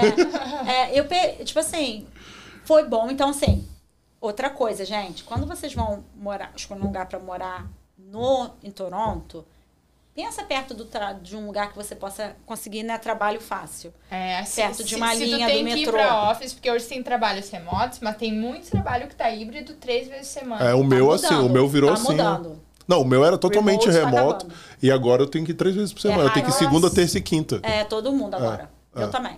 Três vezes por semana no office. É. É. Eu ainda tô remoto, graças a Deus. Inve- Enfim, aí- invejinha. Temporariamente, temporariamente.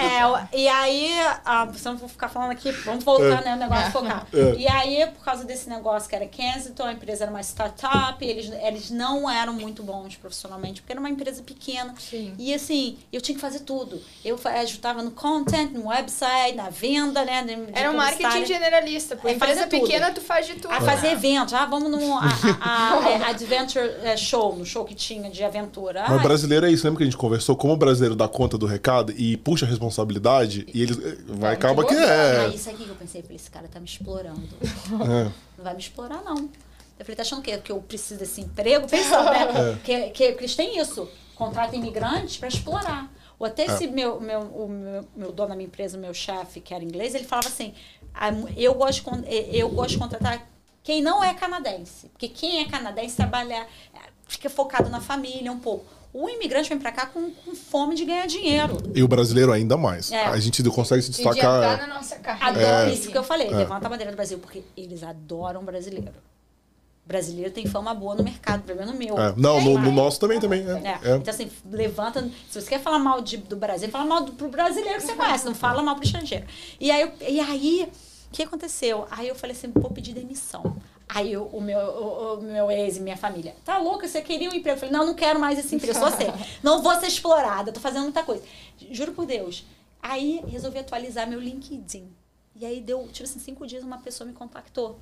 Cinco dias. Eu tinha pedido demissão, tava indo pro cottage, vou pro cottage.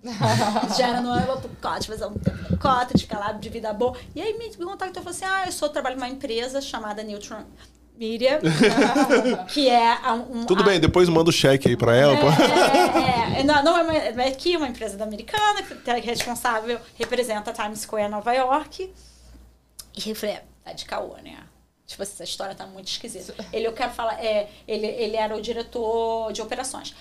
O meu diretor, o diretor da empresa vai estar aqui no Canadá, que é o inglês, e ele queria te conhecer. Eu falei, quando eu cheguei lá pra conhecer o cara, ele parecia até um italiano mafioso, de tanto ouro que ele tinha, tipo diamante, não, e ele tinha aquele sotaque. Eu falei, esse cara é da máfia. Pode ser um, rap, rapper, né? é, aí, ele- aí eu entrei, entrevista. Entrei lá, né? Voltei do, do cottage. Falei, vou, vou voltar a fazer essa entrevista. Foi o recrutador que te chamou ou foi o diretor Não, de foi o operações? di- diretor de operações mandou um e-mail. Ah, direto pra ti. E muito estranho. Não, eles não têm recrutador. É uma empresa muito. Como posso dizer? Eles são muito exclusive. Eles não gostam de, de- Porque, assim, tudo é a Times Square, né? Então, eles não querem divulgar o nome deles. Porque é Sim. a Times Square. Eles querem deixar todo o glamour pra Que Times eles Square. representam. Só que eles não podem. A Times Square é a cidade, né? É um bairro, né? Sei lá, um, um, um, um espaço de Nova York. Então, não existe uma empresa chamada Times Square. Então, são empresas que representam. E eu trabalhava para a empresa que representava uma parte da Times Square. Todos aqueles. As screens. A minha empresa era Caramba, dona que das legal. screens e dos eventos.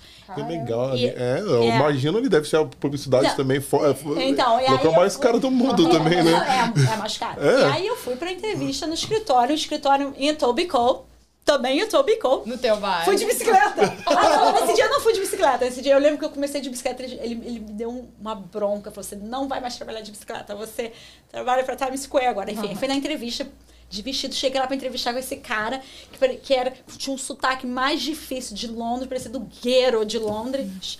E ele falou assim: E aí, você é italiano? Você gosta de futebol? Aí eu falei: Gosto.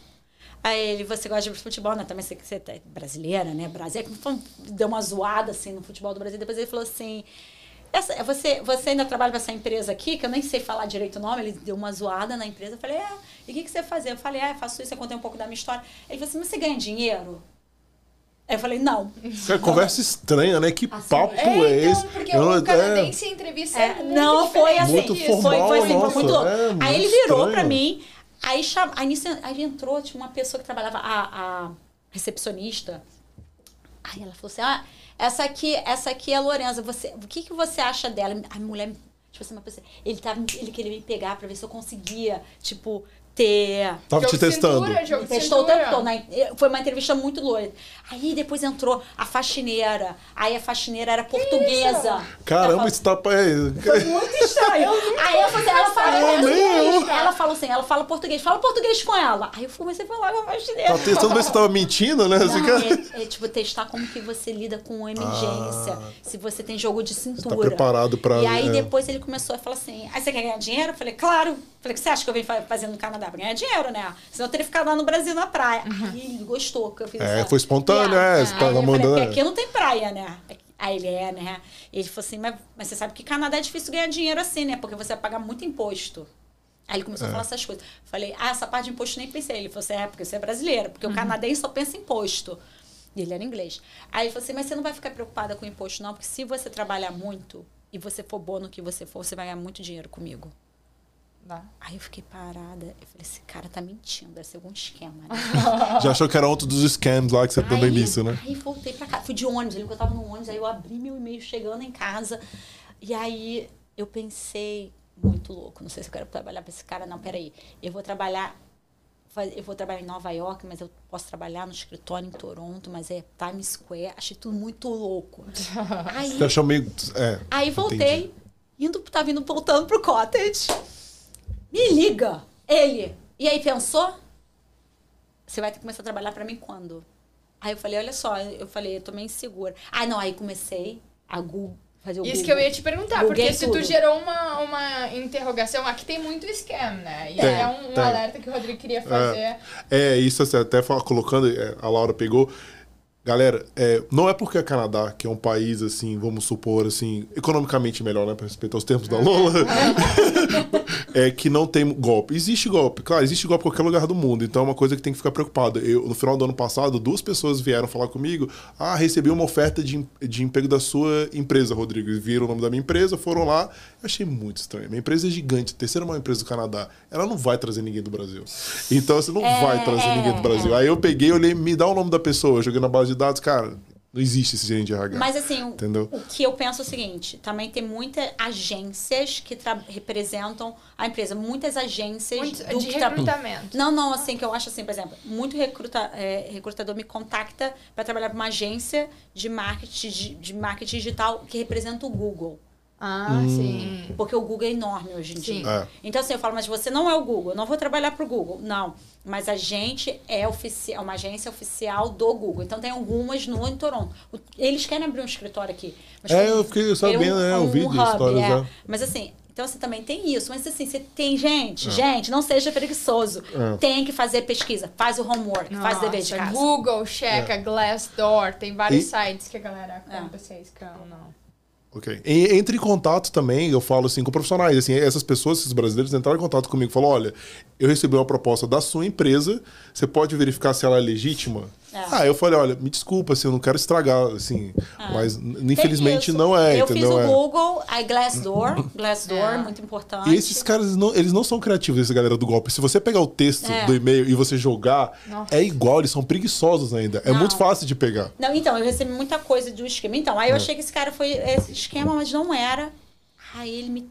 Aí eu falei, quer saber, eu tenho nada a perder, vou trabalhar pra esse cara. Se for uma droga, eu saio. Tipo, de Que nem demissão do saiu no anterior. É. E aí, mas assim, vou dizer uma coisa assim, que eu, foi um presente de Deus, esse cara. Ele foi meu pai no Canadá. Ele me ensinou tudo que eu sei. Porque o meu ex não sabia porcaria de nada de trabalho, porque ele não tinha Ele não trabalhar. área, não então, tinha assim, carreira. ele, ele me treinou. Tudo que eu sei, assim, de, de, Me deu uma autoconfiança dessa de eu ser brasileira. Ele falava assim, ai, mas eu vou mas eu tinha reunião com CEO, com diretor de marketing. Tipo, só gente top, presidente de empresa. Eu falei, poxa, meu inglês não é igual o seu, né? Porque o inglês dele era impecável. Sim. Me ensinava a falar inglês impecável. Ele falava assim, Lorenza, você, your first language is not English. Você está no lucro. E se você cometer um, um erro, faz um- uma brincadeira legal. Eles gostam. É. Até um jeito de dar um, um quebrar quebrada um gelo. gelo. Então, assim, não fique com medo, porque todo mundo começou de algum lugar. Então, ele foi o cara que me fez. E ele me, me tornou um monstro, porque no final É. eu virei um monstro, assim. Eu era já uma monstra, que eu digo assim, monstro, que eu digo assim. Eu já não tinha pena de ninguém, eu já chegava, já falava assim: olha só, é isso, é isso. Se você quer estar na Times Square, esse é o valor que vai ter que pagar. Senão você não pode estar no Times Square. Eu já falava sempre para as pessoas: Times Square, I don't want to take you for your comfort zone. É isso que eu falava. Você não vou tirar da sua zona de conforto. Se você acha que você não tem é, Como condições. investir, não. Eu não vou, eu já falava isso. Então, assim, ele me ensinou muito isso, a ter uma autoconfiança e de pensar, o que eu tenho a perder? Next. E, e é legal isso, assim, porque é um mentor informal que tu achou. Eu acho que isso é super importante quando a gente é imigrante aqui. Eu achei vários mentores que conheci no Coffee Chat, ou colegas de trabalho que eram meus pares e eram canadenses. Mentor essas pessoas que tu tem confiança pra trocar ideia, pra pedir conselho. Como isso é importante pra gente eh, criar nossa trajetória. Eu acho assim, aí um dia eu perguntei pra ele, por que, que você quis me contratar se você só, só tem homem e eu sou a única estrangeira? Aí ele falou assim, I, I, I see fire in your eyes. Ó, A tua postura na sua entrevista. postura, exatamente. A tua Gente. paixão, o teu... É.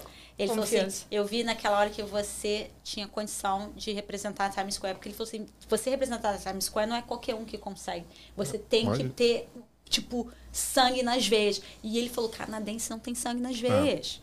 E ele falou, e eu sei, e tanto que eu comecei lá como account executive, e eu de- terminei meus quatro anos, quase cinco anos lá, como diretora. Eu virei diretora de mídia da Times Square.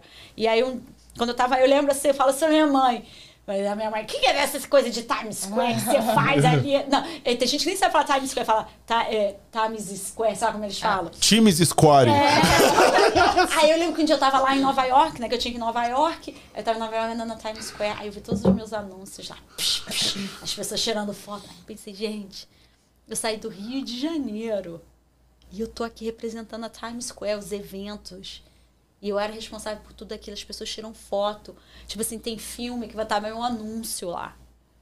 E eu falei, caraca, eu nunca imaginei que eu ia ter coragem de sair, porque eu tinha um emprego bom no Brasil. Sim. E, cara, na cara e na coragem, eu tô aqui. E eu falava assim, gente, que loucura. Fiquei pensando, falei, cara, eu fiquei com muito orgulho de mim. Porque, assim, sozinha. Não, e tem que ter. Que isso, sozinha. é fantástico. Ninguém me deu aquele emprego, ninguém fez o que eu fiz. Eu fiquei estressada. Eu lembro que eu tive até crise de pânico uma época, eu tava com um budget de responsabilidade enorme de milhões. Nossa. E eu lembro que meu ex-marido falava assim: esse teu emprego vai destruir o nosso relacionamento, porque eu tinha uma responsabilidade enorme, né? E eu tinha que arcar com aquilo.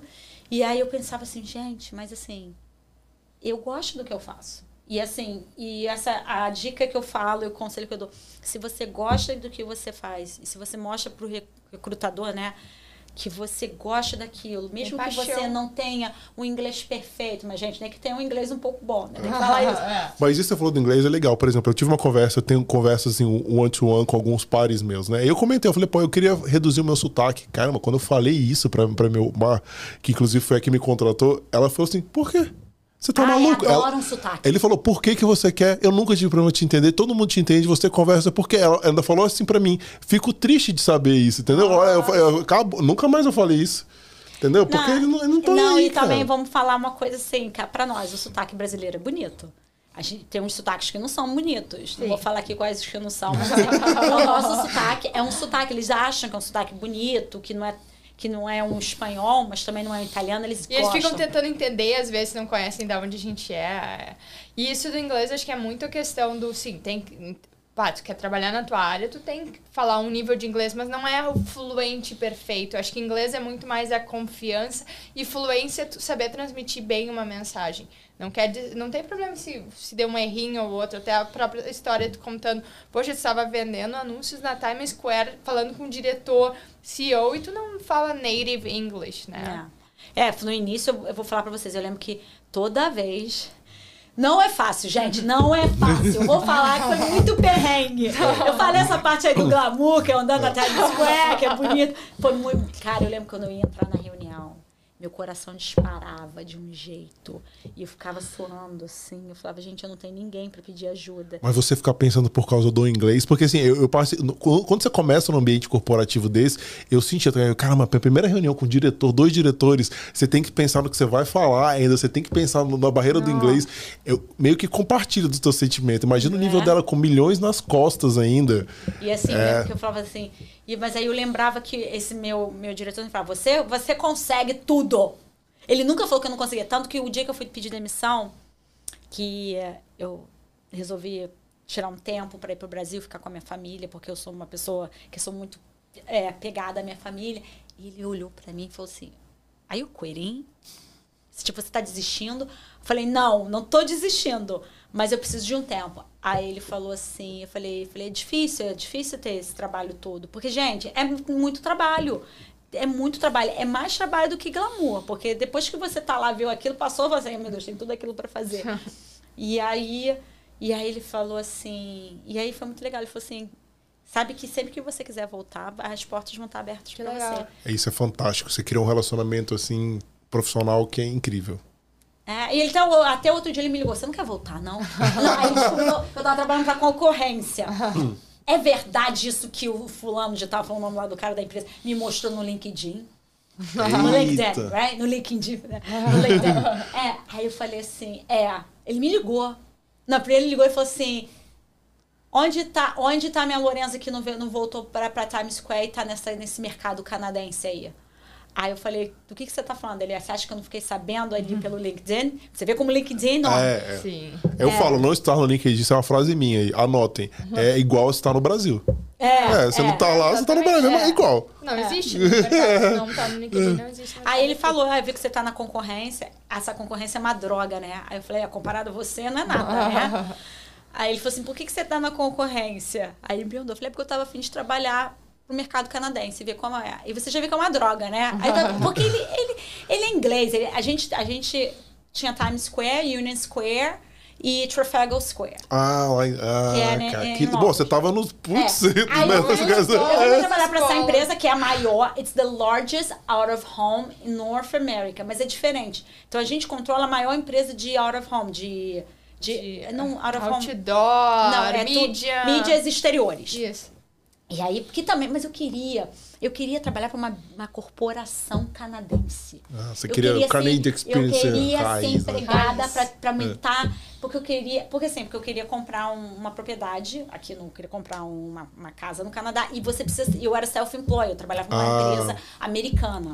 É, Era até, como se fosse uma PJ prestando até a. Flávia falou, pessoal que quer saber como comprar casa aí pegando, olha o episódio dela que ela explicou bastante nisso. E uma das E aí- restrições é E eu isso. falei, eu é. tenho que ter um contra-cheque canadense pra comprar. É. E minha, a minha agente, a minha realtor, falou, você tem que ter três meses de contra-cheque. É. Aí eu falei, vou trabalhar numa empresa canadense, vou aprender mercado canadense, vou, vou, vou ver. E aí é até bom, porque agora eu ando lá na, na Garner e vejo meus anúncios na Garner. Ah, são Não né? viajar pra Nova York. E tu vê por tudo. E eu vejo o filme direto. Gente, olha Pô, que aquele do elefante que sai assim, meio 3D, acho bem legal. Aquele deve, deve ser seu, com certeza. perfeito. Não, o meu é, se vocês verem aí, Bahamas.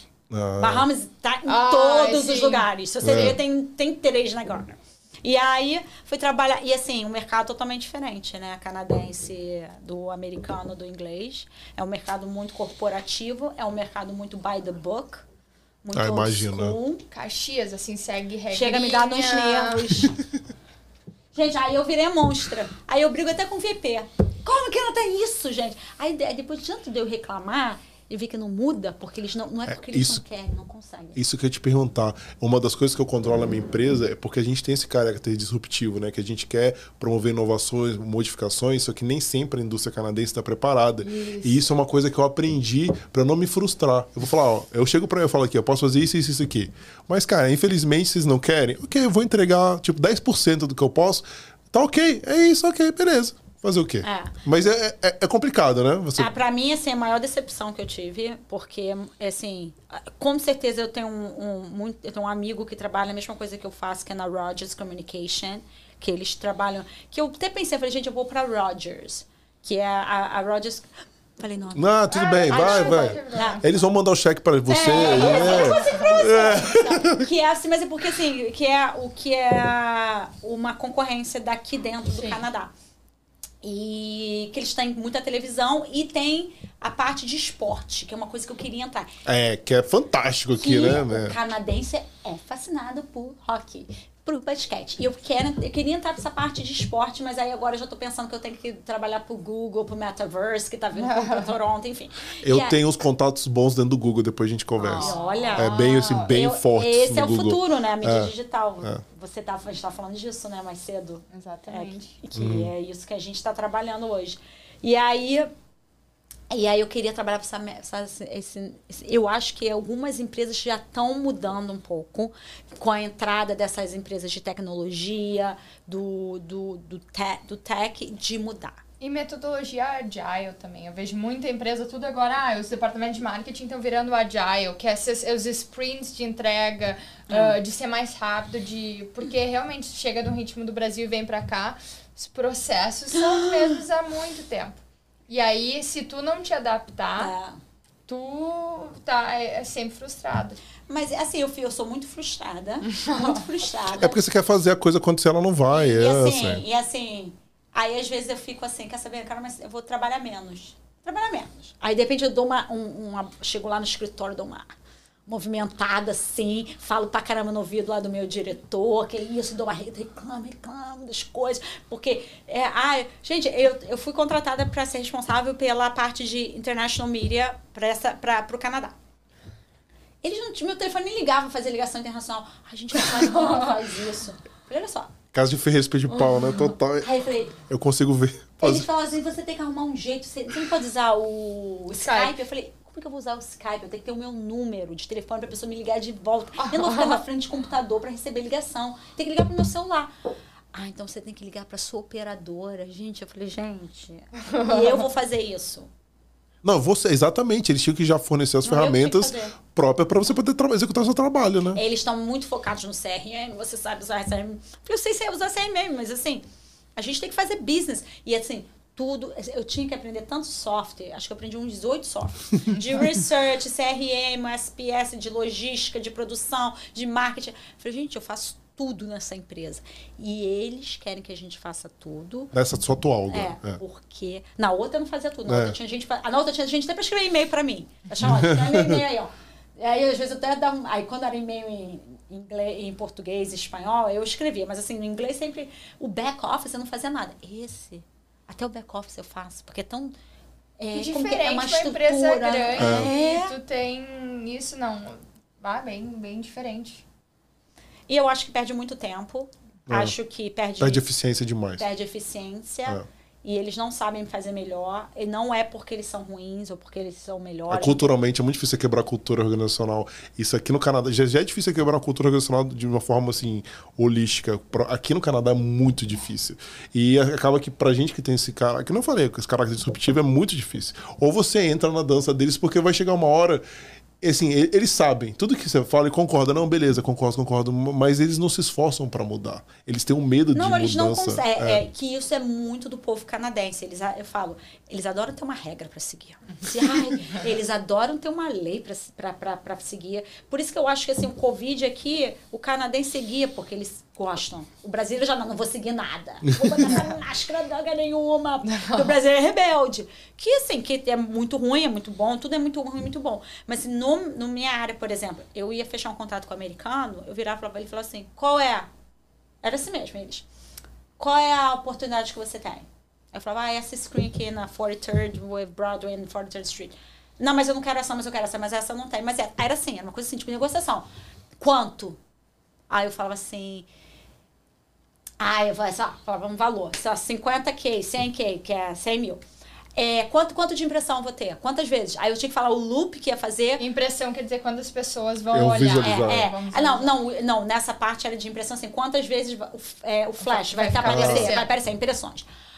Aí ele falava assim, é, quantas pessoas por dia na Times Square? Eu falei, um milhão de pessoas, em torno de um milhão de pessoas passam pela Times Square por dia. Caramba, que número absurdo, Aí né? eu falava assim, aonde você vai conseguir maior ah, awareness than this? Ah. Aí ele, não. É, é quanto? Quando posso pagar daqui a, é, daqui a 15 e depois 30? Pode, tá bom. Assinava o contrato. Muito direto, isso com a americana. É. Canadense demora um mês, né? É. Mas Deixa eu te perguntar uma curiosidade, assim, você conseguiria é, as partes de marketing, porque eu, até eu acho que comentei com ela no início, bem no início da minha carreira, eu trabalhei com marketing, algumas coisas me frustraram que hoje já foram corrigidas. Mas você consegui, ele conseguia ver quanto que esse- essa exposição da marca dele na Times Square trazia para a empresa dele de retorno? Ele conseguia mensurar A isso? verdade, assim, a gente tinha um POP, Proof of Performance, que Uhum. a gente entregava no final da campanha. A verdade, isso que eu também estava falando, a gente estava É. falando, isso é branding. Quando É. a pessoa vai estar na Times Square, é glamour, pre- prestígio, ego e press release. Você vai falar que você está na Times Square. Eu fechei contato com tanta empresa brasileira. Embratur, Avianca, é, Embraer, meus clientes. Que isso tu joga na social media, É. joga em jornal e fala, ó, Tem que saber como a vender, X é. está Meu na nome foi para um Square. jornal, eu fechei com a Apex, que é a Associação é, Brasileira de Exportação no Brasil. Falou, Apex conseguiu para Times Square, tá com uma campanha com a É muita moral, né, pra uma de empresa. mídia, Lorena. Meu nome foi, eu falei, gente, aí eles me mandaram press release. Fizeram press release no mundo inteiro. Todo mundo lê que eles estavam. E eles têm a foto, a gente manda foto, a gente manda pro Proof of Performance. Milhões, de, às vezes a empresa só quer estar lá para mostrar. Você falar que você tá na Times Square, você é legit.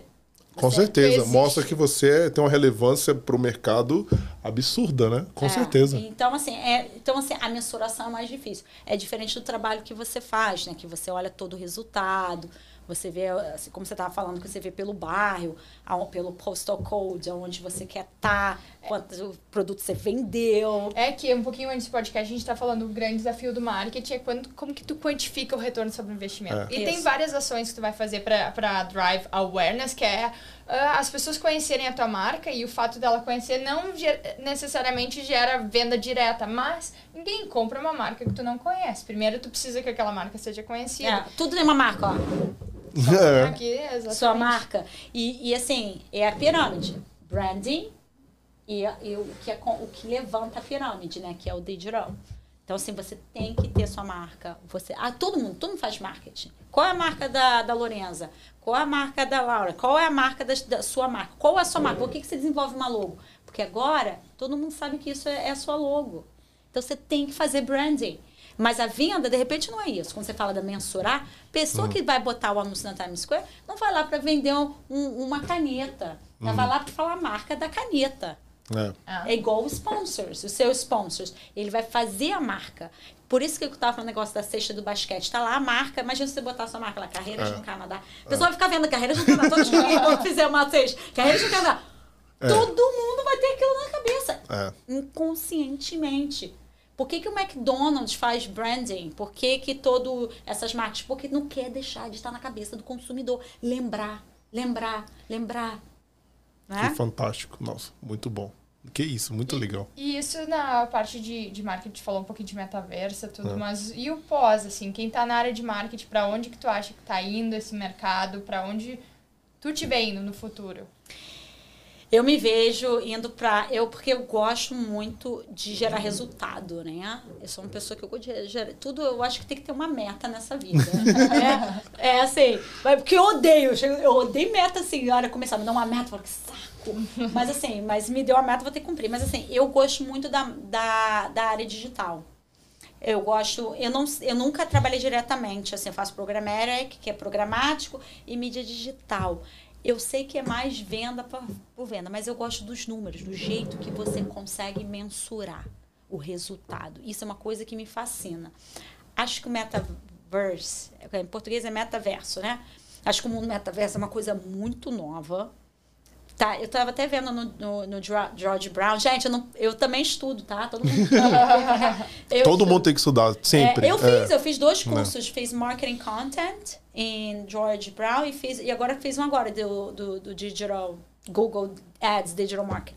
E eu quero fazer de metaverse. Como que vai ser a publicidade e o marketing dentro de um mundo virtual? Como que... Porque eles já estão é fazendo imersivo. isso. É muito interessante. É, é imersivo. O futuro é, é isso, né, agora, para o marketing. O game, né? game, quantas vezes pessoas Nossa. vêm me contratar, querem me contratar, me contratar, me oferece. Falei, eu não tenho nem ideia como fazer marketing game. Então, essa gamificação, uma vez na minha empresa antiga, veio uma empresa falando disso, tinha, ele, ele, veio mostrou um videozinho, como é legal você colocar a gamificação de produtos, né? Porque é, é fantástico. E, é, tem um mundo aí. É um mundo, um universo para ser explorado. Eu não, tenho, né? eu não tenho experiência com isso, eu não tenho nem ideia. Acho que eu, acho que eu já tô velha para essa parte. Acho que a galera dos 20, né? Dos é, não, e a gamificação serve tanto para treinamento interno, né? Que você pode fazer através de jogos, fica uma coisa mais lúdica, como para você fazer as vendas também. Então, é, é o universo assim, de ser explorado. Eu não sou especialista, eu sou curioso. Então, mas eu acho que, assim, para finalizar essa parte do marketing, é. eu acho que você sabe muito dessa mais, de repente, você sabe muito mais dessa área digital. Eu acho que a gente nunca vai deixar de ter o, o a gente chamando brand da você fazer uma campanha publicitária, você tem que ter out of home a questão, assim, o news... O, o Out of home é os... O, o a mídia outdoor, né? A é, mídia, é, é, mídia é. exterior. Desculpa. Assim, acho que os, os jornais estão né, acabando e estão mudando para o mundo digital. Jornal digitalizado, que é a mídia digitalizada. Então, Podcast, tem... consumo digital, Sim, conteúdo digital. digital. Então, tem um budget um. Como que é budget em português mesmo? Orçamento. Orçamento. Marketing. É. Orçamento. a gente já explicou, a gente já explicou isso. A galera. A gente, é uma coisa que a gente sempre fala aqui no podcast, né? Quando a gente está no Brasil, a gente vê alguém falando inglês, ó, oh, que pessoa metida. Mas quando você está num ambiente que você só fala inglês, é normal esquecer palavras. Eu esqueço, todo mundo esquece. Mas é. coisa boa que eu acho que no Brasil eles usam um pouco as palavras em ah. inglês também, né? Eles falam budget. Falam, com certeza. Eu então, é, brainstorm, né? Eles falam. E aí, assim. Uh, assim, eu acho que teve esse orçamento que orçamento é budget, um budget que não que ficou que o, o newspaper acabou, que o jornal acabou, que migrou para o digital. Sim. Com o Covid, mudou muito o mercado de marketing, porque as pessoas usam. Então, desenvolveu muito. Essas empresas hoje, quem trabalha com marketing, gente, faz um curso de marketing digital. Muito. Se não fez, faz, faz qualquer um, faz na internet, se não tem dinheiro, faz um free, whatever. Tem muito free, tem, é. muito free, free bom, bom, é, é bom. Tem que fazer, porque assim, tem que trabalhar com isso. E aí o que acontece? Um, um, um social media, marketing de mídias sociais, podcast e, Agora e metaverse. Google, é, metaverse. Gente, cresceu 400%, gente, 400%. Eu recebo essas pesquisas e falo, gente, eu tenho que trabalhar com isso, não é possível. É onde o dinheiro, o que a Lorena está falando é que o dinheiro das empresas estava sendo investido em TV, em rádio, A tudo. TV diminui muito. E, e é. agora está migrando para os canais digitais. E o que, que isso significa? As agências, as empresas que vendem esses canais de mídia, um Google, Metaverse, por isso que eles estão trazendo hubs aqui para Toronto, para uma série, porque eles precisam de gente para criar esse conteúdo, desenvolver os e canais. E o que é mais engraçado, os maiores consumidores de mídia digital são os brasileiros e os americanos europeu e canadense nem usa tanto. Mídia social, então, acho vai ser muito engraçado. Você vai no Brasil, todo mundo tem 4 mil followers no Instagram, seguidores, 5 mil. Você chega aqui, meus amigos têm 500. E não tô nem aí, né? Não querem é, ter mais, é, né? É, eu, tinha, eu tinha um Instagram antes que eu tinha 3 mil seguidores. As pessoas falam, nossa, você é muito famosa. Não, eu sou brasileira. aí hackearam, agora eu tô, virei canadense, eu tenho 700. Mas assim, é, todo mundo tem, porque consome muito. Influenciadora. O mercado de influencers do Brasil, quando eu tava comecei a trabalhar com isso aqui, que a gente contratava, eu olhava os números, assim, mercado, se eu não me engano, US e depois Brasil são é. os maiores são mercados maiores, do mundo em consumo e é. investimento de influencer. Porque vende as pessoas consumem conteúdo do, de influencer. É, e, to, e assim, e, e consomem muito. Olha a Camila Coelho. A Camila Coelho é a maior blogueira de moda do mundo e ela é brasileira. Que legal. Então, assim, é, eu acho que é para onde está indo o dinheiro nunca vão deixar. Acho que assim, acho que a televisão tá um pouco perdida. tá bem perdida, né? Tá muito perdida, não sei como que eles vão fazer. E a mídia exterior, que é o que eu trabalho hoje, sempre vai ter. Você tá na rua, olhando, esperando... No trânsito da Gardner. É, ou então tá esperando street car. Passa um street car envelopado da sua marca Carreiras no Canadá. Uhum. Cara, aquilo ali chama a atenção de todo mundo. Então, assim, eu acho que nunca vai deixar de ter mídia exterior. Mas o mercado digital, e você tem que ter conhecimento, gente. Então, a minha maior dica para finalizar, não sei nem se a gente tem tempo, é aprenda inglês, aprenda inglês profissional, que é muito importante. Você saber tipo, da sua área, né? Como saber se comunicar. Saber a tecnologia. E tentar se especializar o máximo que você puder. Estudar. Se você ainda não conseguir um emprego, fazer um curso, né? Eu fiz um monte de curso no Covid, é porque eu, não, eu tenho esse negócio que eu tenho que estar sempre. Porque na nossa área é importante, né? Mas acho que em toda a área eu aprendi isso também. Isso foi um dos erros que eu cometi aqui. Eu achei que o meu MBA, ó, tô bem aqui, vou debulhar. E eu, os três primeiros anos que eu fiquei no Canadá, eu praticamente não, não, estudei. E eu paguei um preço por isso. Eu tive que correr atrás, eu tirei um monte de certificação para compensar esse tempo que eu fiquei acomodado, digamos é, assim, e não pode. No inverno, gente. No inverno a gente não tem pra fazer, vamos é, estudar. Eu usei né? a pandemia, eu tirei quatro certificações em 2020. É, então, Dentre eu... elas o PMP, que dá Como que diz, tem um diretor, um presidente que eu conheci do Banco do Brasil uma vez, falou assim: é muito fácil você se dar bem na vida. Ele falou isso para mim. e ele veio do nada. Eu falei, jura? Por quê? Porque as pessoas hoje são tão preguiçosas, só você ser um pouco melhor, você se aperfeiçoar só um pouco, você se sobressai da massa. Ele falou isso, e é verdade. E, não, e aqui, só assim, é, crescendo, é, acrescentando o que você está falando, eu percebo muito o canadense, ele não tem grandes ambições, assim, eu vejo assim, profissionais. Por que, acontece? Tem muita gente, por causa da pandemia, que se aposentou, que não precisava, mas se aposentou. Então, a, e teve muita gente que subiu. Então, a, a base da pirâmide ficou vazia. E tem muita gente que não quer subir também. Na minha empresa, eu fui isso, eu concorrer para uma vaga gerencial que ninguém da equipe que eu estou gerenciando Ai, aplicou para a vaga. Você vai ser ah, é, não, eu, E quando eu, eu, entrei, os caras falaram, caramba, por que, que você aplicou? Que não sei o quê. Os caras, sim, porque eles não queriam. Então, ou seja, além disso, se você é uma pessoa que quer, a concorrência é baixa. É, por isso que eu consegui crescer, eu acho que por isso que a gente consegue crescer, porque tem que ter, se você tem garra, tem espaço, né? E, e só para adicionar, você falou do inglês, da garra, mas a paixão. Usar isso sem vergonha, tu sabe o que tu gosta, persegue aquilo e transborda na entrevista, no currículo, é. que tu é apaixonado, que tu tem interesse por aquela área específica, porque isso brilha os olhos. E eu, eu ouvi de um, de um gestor até que me contratou, ele disse Uh, eu não sabia 30, 40% das coisas que o role pedia. E eu falei pra ele, nunca trabalhei com isso, eu vou aprender, porque eu sou super curiosa, mas, sendo bem sincera, nunca trabalhei. Daí depois ele me contratou e eu perguntei, mas por quê? Daí ele falou, porque tu mostrou paixão. Paixão eu não ensino ninguém. Faia foi o que o, é, o, o, é, o cara da Times Square Você pode falou. perceber, assim, nas pessoas que vêm aqui, a gente conversa de uma, algumas similaridades, né? Tem as pessoas que são bem-sucedidas.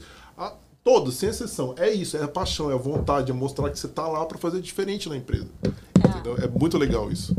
Gente, a gente vai entrar. Ju, como que tá as perguntas ali? Tá, hoje tá tranquilo, né? Então, beleza, vamos, vamos continuar aqui. Eu vou falar um pouquinho dos nossos apoiadores. Beleza? Então vamos lá. É, primeiro é o Estúdio Macei, da Miriam Macei, que esteve aqui, ela é uma fotógrafa maravilhosa. Quem quiser, inclusive, contratar o serviço delas é fantástico. A Miriam Macei, ela originalmente, o Estúdio Macei foi fundado em 2012 no Brasil pela Miriam Macei Zimmerman e desde 2016 estabeleceu seu estúdio de fotografia aqui em Toronto, no Canadá. A Miriam é especializada em fotografia de gestante e newborn. Quem quiser encontrar ela no Facebook é arroba Estúdio Macei. É, a parte de imigração, né, que a gente sempre comenta dele, é o Terry Ferreira, da Terry, Terry Ferreira Associates. Ele tem mais de oito anos de experiência em consultoria de imigração canadense, com habilitação para auxiliar aqueles que têm esperança de deixar seu país de origem para transformar a própria história no Canadá. O, o, o contato dele vai estar na descrição, também está na descrição do vídeo. E nossa mais a, a Cibele também, né? A nossa parceira com orientadora de carreira, né? Ela tem o, o para achar ela é arroba trabalhar no Canadá. Ela é consultora de carreira no trabalho do Canadá mais de ela tem mais de 18 anos de experiência em gestão de pessoas, assessoria e recrutamento em diversos países. Ela já assessorou centenas de profissionais de sucesso em desenvolvimento de suas carreiras com planejamento e transição de carreira, elaboração de materiais e preparação do profissional para o mercado de trabalho canadense. E para finalizar, é, esse é fantástico, é inclusive a nossa agência de marketing, a agência que toma conta do nosso Instagram, que é a Solim. A Solid Digital Marketing é a nossa parceira, é uma agência completa que faz websites, landing pages, gestão de redes sociais, criação e lançamento de infoprodutos e é comandada pela, é comandada pela Carol Correlo e Jonathan Soares. Eles são assim, pra gente a gente é suspeito porque a, é impressionante a mudança de, de estratégia de marketing, de tudo que eles fizeram com a gente. Então, fantástico. Quem quiser em contato com ele, a gente vai colocar a descrição aqui também. É, vamos falar um pouquinho mais, vamos tentar explorar mais, já que a galera tá gostando, mas tá mais quieta de perguntas. Vamos explorar essa, essa parte sua do, do marketing junto com a Laura, assim. Vocês já trocaram bastante ideias, mas eu, eu, tenho até algumas perguntas. É. Eu estava falando antes offline. Tem muita gente no Brasil que trabalhava em agência ou, ou até mesmo os veículos de comunicação no uhum. Brasil. E quando chega aqui, que tipo de diferença que tu tem no, no dia a dia no trabalho, no escopo do, dos roles, no nome dos roles?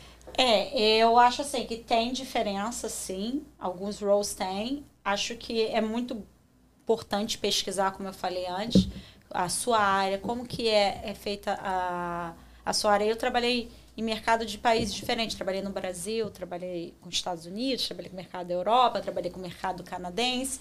Então, assim, você tem que entender o seu mercado. Por exemplo, eu estou indo para o Canadá, como que funciona o mercado o meu? Como que é uma agência de publicidade? Eu, particularmente, eu não gostaria de trabalhar numa agência de publicidade em Toronto. Elas são elas são muito psicopatas. Assim, é bom mostrar a realidade para a galera saber. É, Isso é legal, é, com certeza. Eu acho que, até, acho que assim, o mercado publicitário do Brasil, Canadá, são muito, é, são, é muito diferente. São mercados diferentes. O Brasil trabalha de um jeito totalmente diferente do que o canadense trabalha. Então, se você quer, fala, ah, eu quero ir para o Canadá, eu quero trabalhar na minha área. Então, vamos ver é, como que é a área canadense, como que é minha, o meu cargo no Canadá, com, como que funciona, como que eu vou entrar, ah, eu quero trabalhar numa agência de publicidade, ou não, não gosto da, da como que fala? Do não da pressão não, não é da pressão assim o estilo que é de trabalho. Ah então se eu mas eu quero trabalhar com marketing. Ah quem sabe então não vou trabalhar com uma agência do Google que é um pouco diferente ou com pesquisa de mercado. Ou ir pro lado do cliente né? Não pro lado do cliente. Assim tenta entender como que é o seu mercado de trabalho. Eu tenho experiência no meu, assim, tem, ou então você que vai fazer uma coisa nova. Eu até pensei outro dia, falei, fazer uma coisa diferente no Canadá. Mas eu falei, ai, fazer, eu queria, eu falei, pensei, pensei em largar minha carreira para ser corretora, porque assim, todos os meus amigos que são corretoras estão ganhando muito dinheiro. Ah. Muito dinheiro. E eu poderia, porque é relação com o cliente.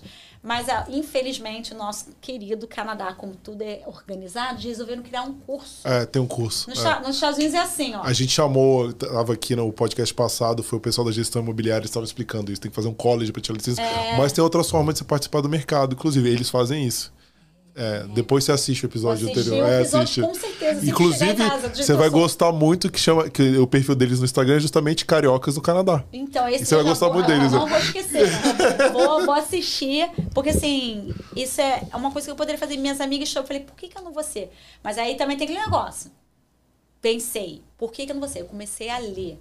Trabalho final de semana, é. Depois do horário do expediente, porque quando a pessoa está disponível. Então, só comissão, né? Só comissão. Mas também quando você é bom, as suas comissões são boas.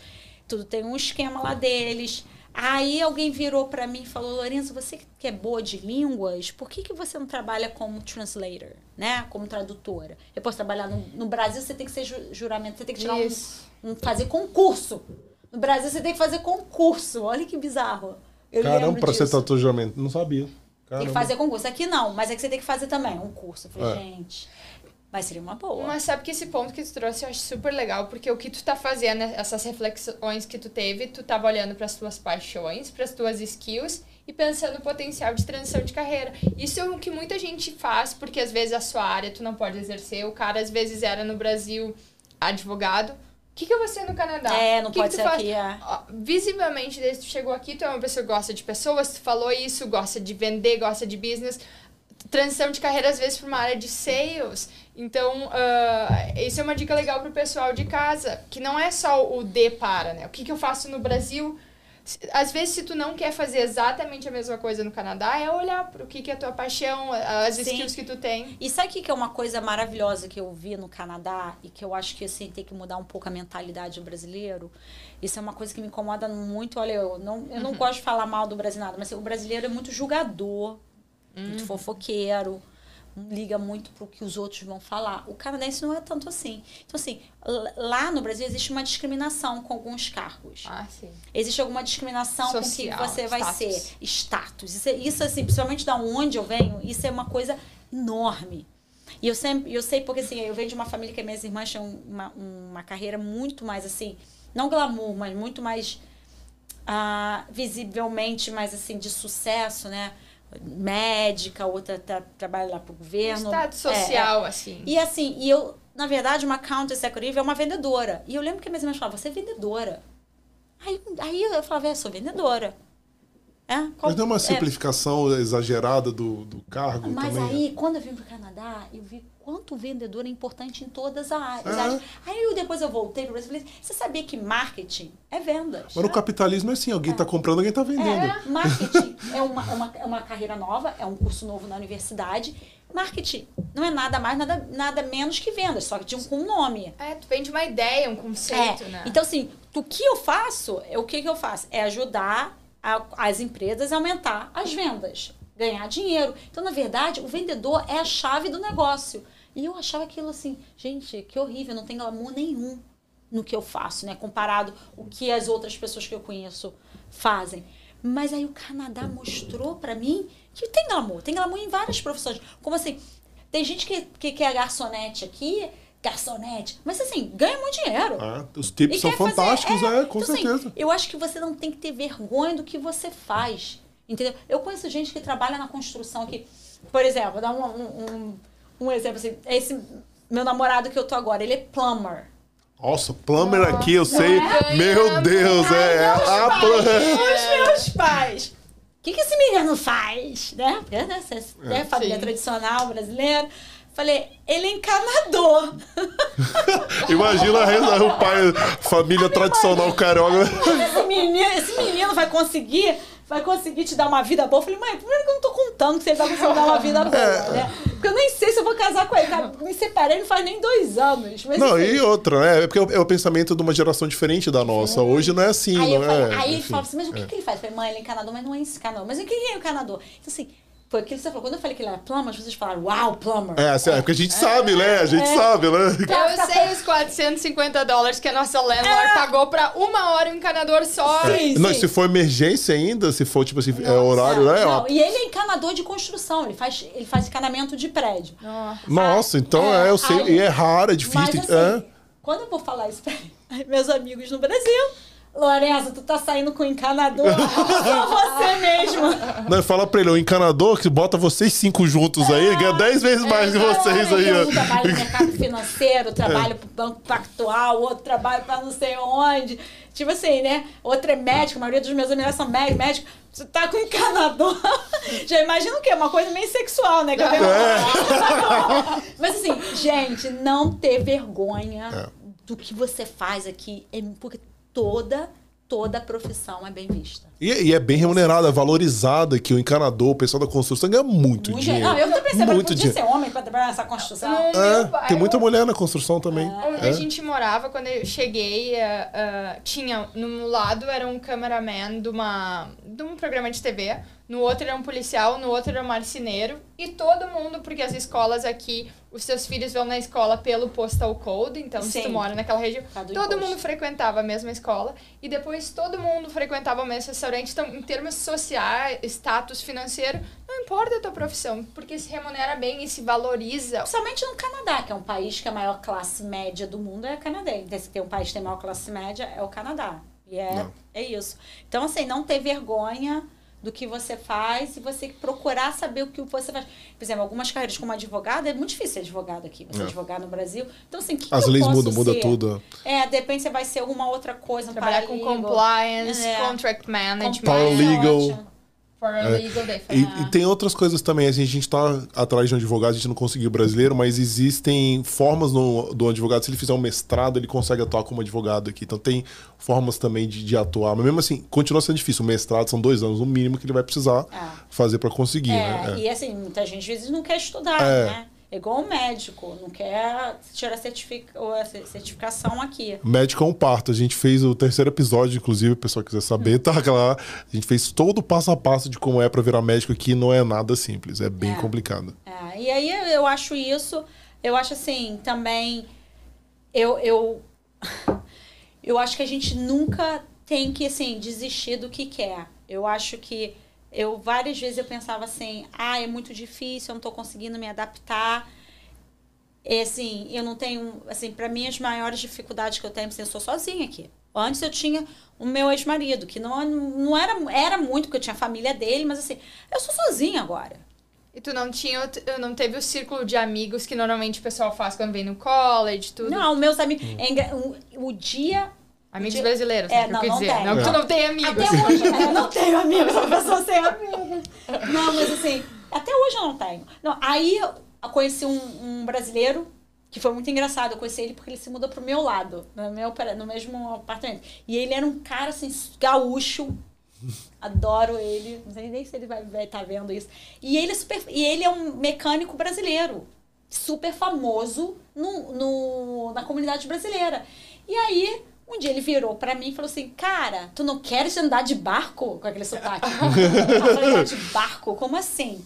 Ele andar de barco, vamos andar, tem uma lancha, né? Falei, que isso, é uma lancha, vamos andar de lancha. Falei, vou levar meu marido. Ele, claro, conhece teu marido, teu marido, ele conhecia meu marido. Levei meu marido. Quando a gente foi andar de lancha, ele chegou lá na marina, cinco brasileiros com lancha. Aí tinha um monte de brasileiro. Eu falei, Ah, esses ah, brasileiros. Então, galera, tem muito brasileiro com lanche que é, muito. E todos eles com lancha. Eu falei, ué, como você acha que a gente faz festa aqui na lancha? Eu falei, cara, então eu gosto. Então, assim, eu conheci eles, isso acho que foi em 2019, e foi assim, os brasileiros que eu conheci, e agora que eu tô começando, mas assim, minhas amigas mesmo são estrangeiras. E é uma coisa assim que é muito engraçada, que eu tenho um monte de amiga colombiana, que eu adoro, porque eu falo espanhol, treino espanhol.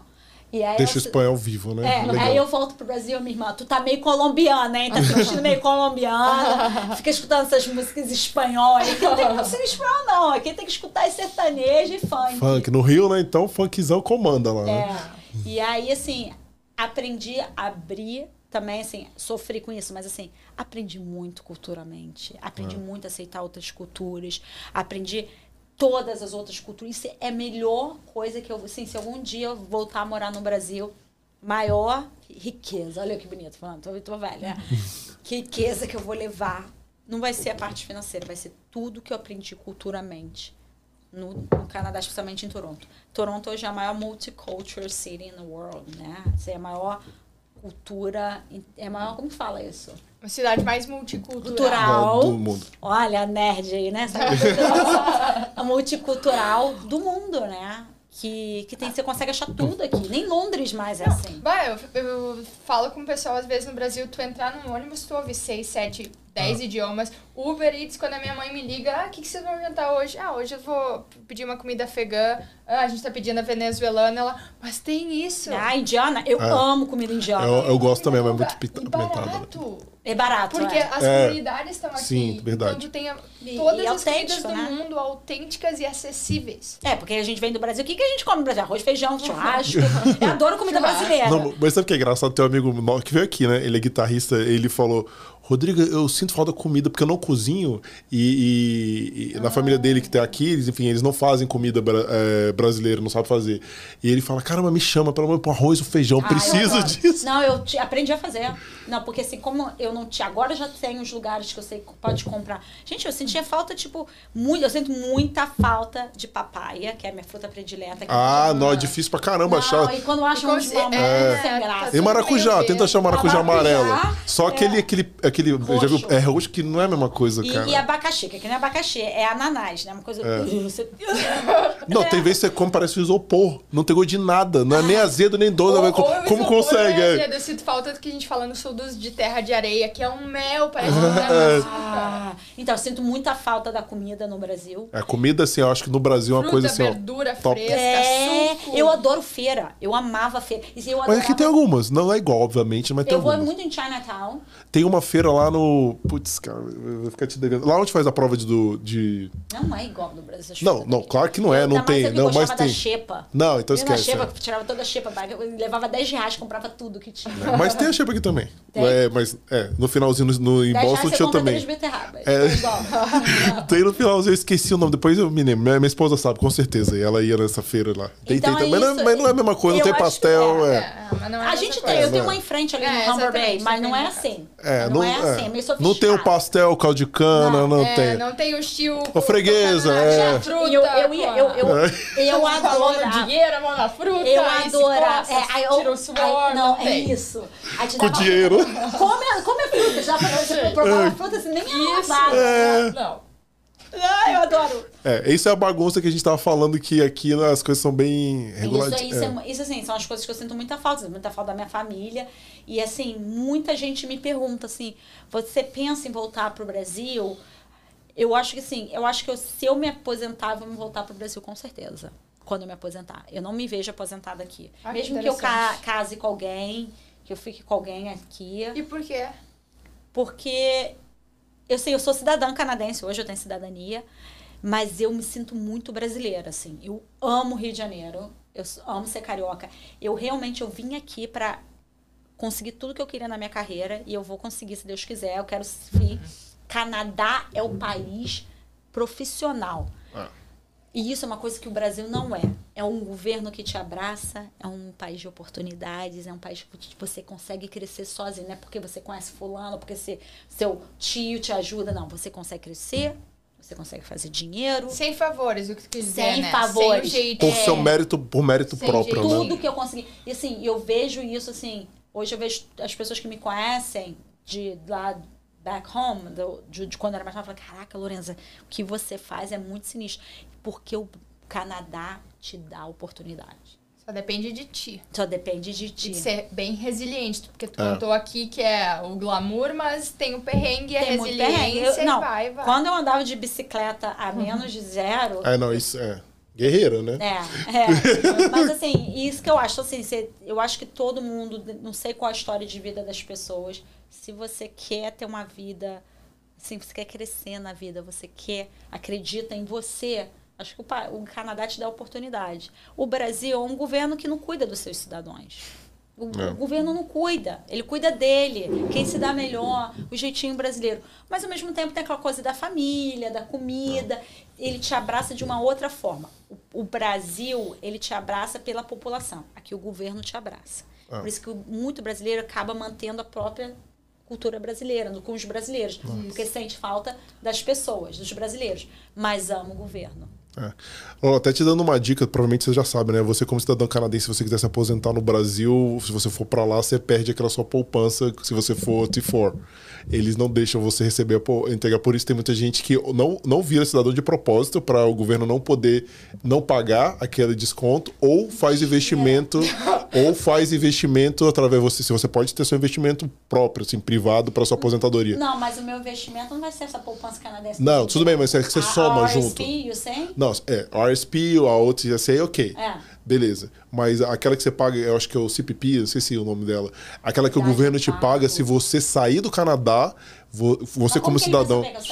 Aí eu, já não sei. Eu sei a informação que me passaram. Parece que essa é a única. É, vai ser snowboard, ela vai fazer seis é. meses não, de verão aqui. aqui meus amigos brasileiros é. Não sei se ele rastreia, não sei o que, que acontece, mas fala, parece que é o único não, problema. É verdade, porque quando eu tava no Brasil e aí eu pedi demissão, Fiquei no Brasil, naquela Sim. parte que eu vou dar entrada no. Como que era aquele benefício? FG. Não. CRB, é do. É, é, é o CRB ou CRB quando. Você tá fora do país, você não tem direito a receber. Eu falei, não vou mentir.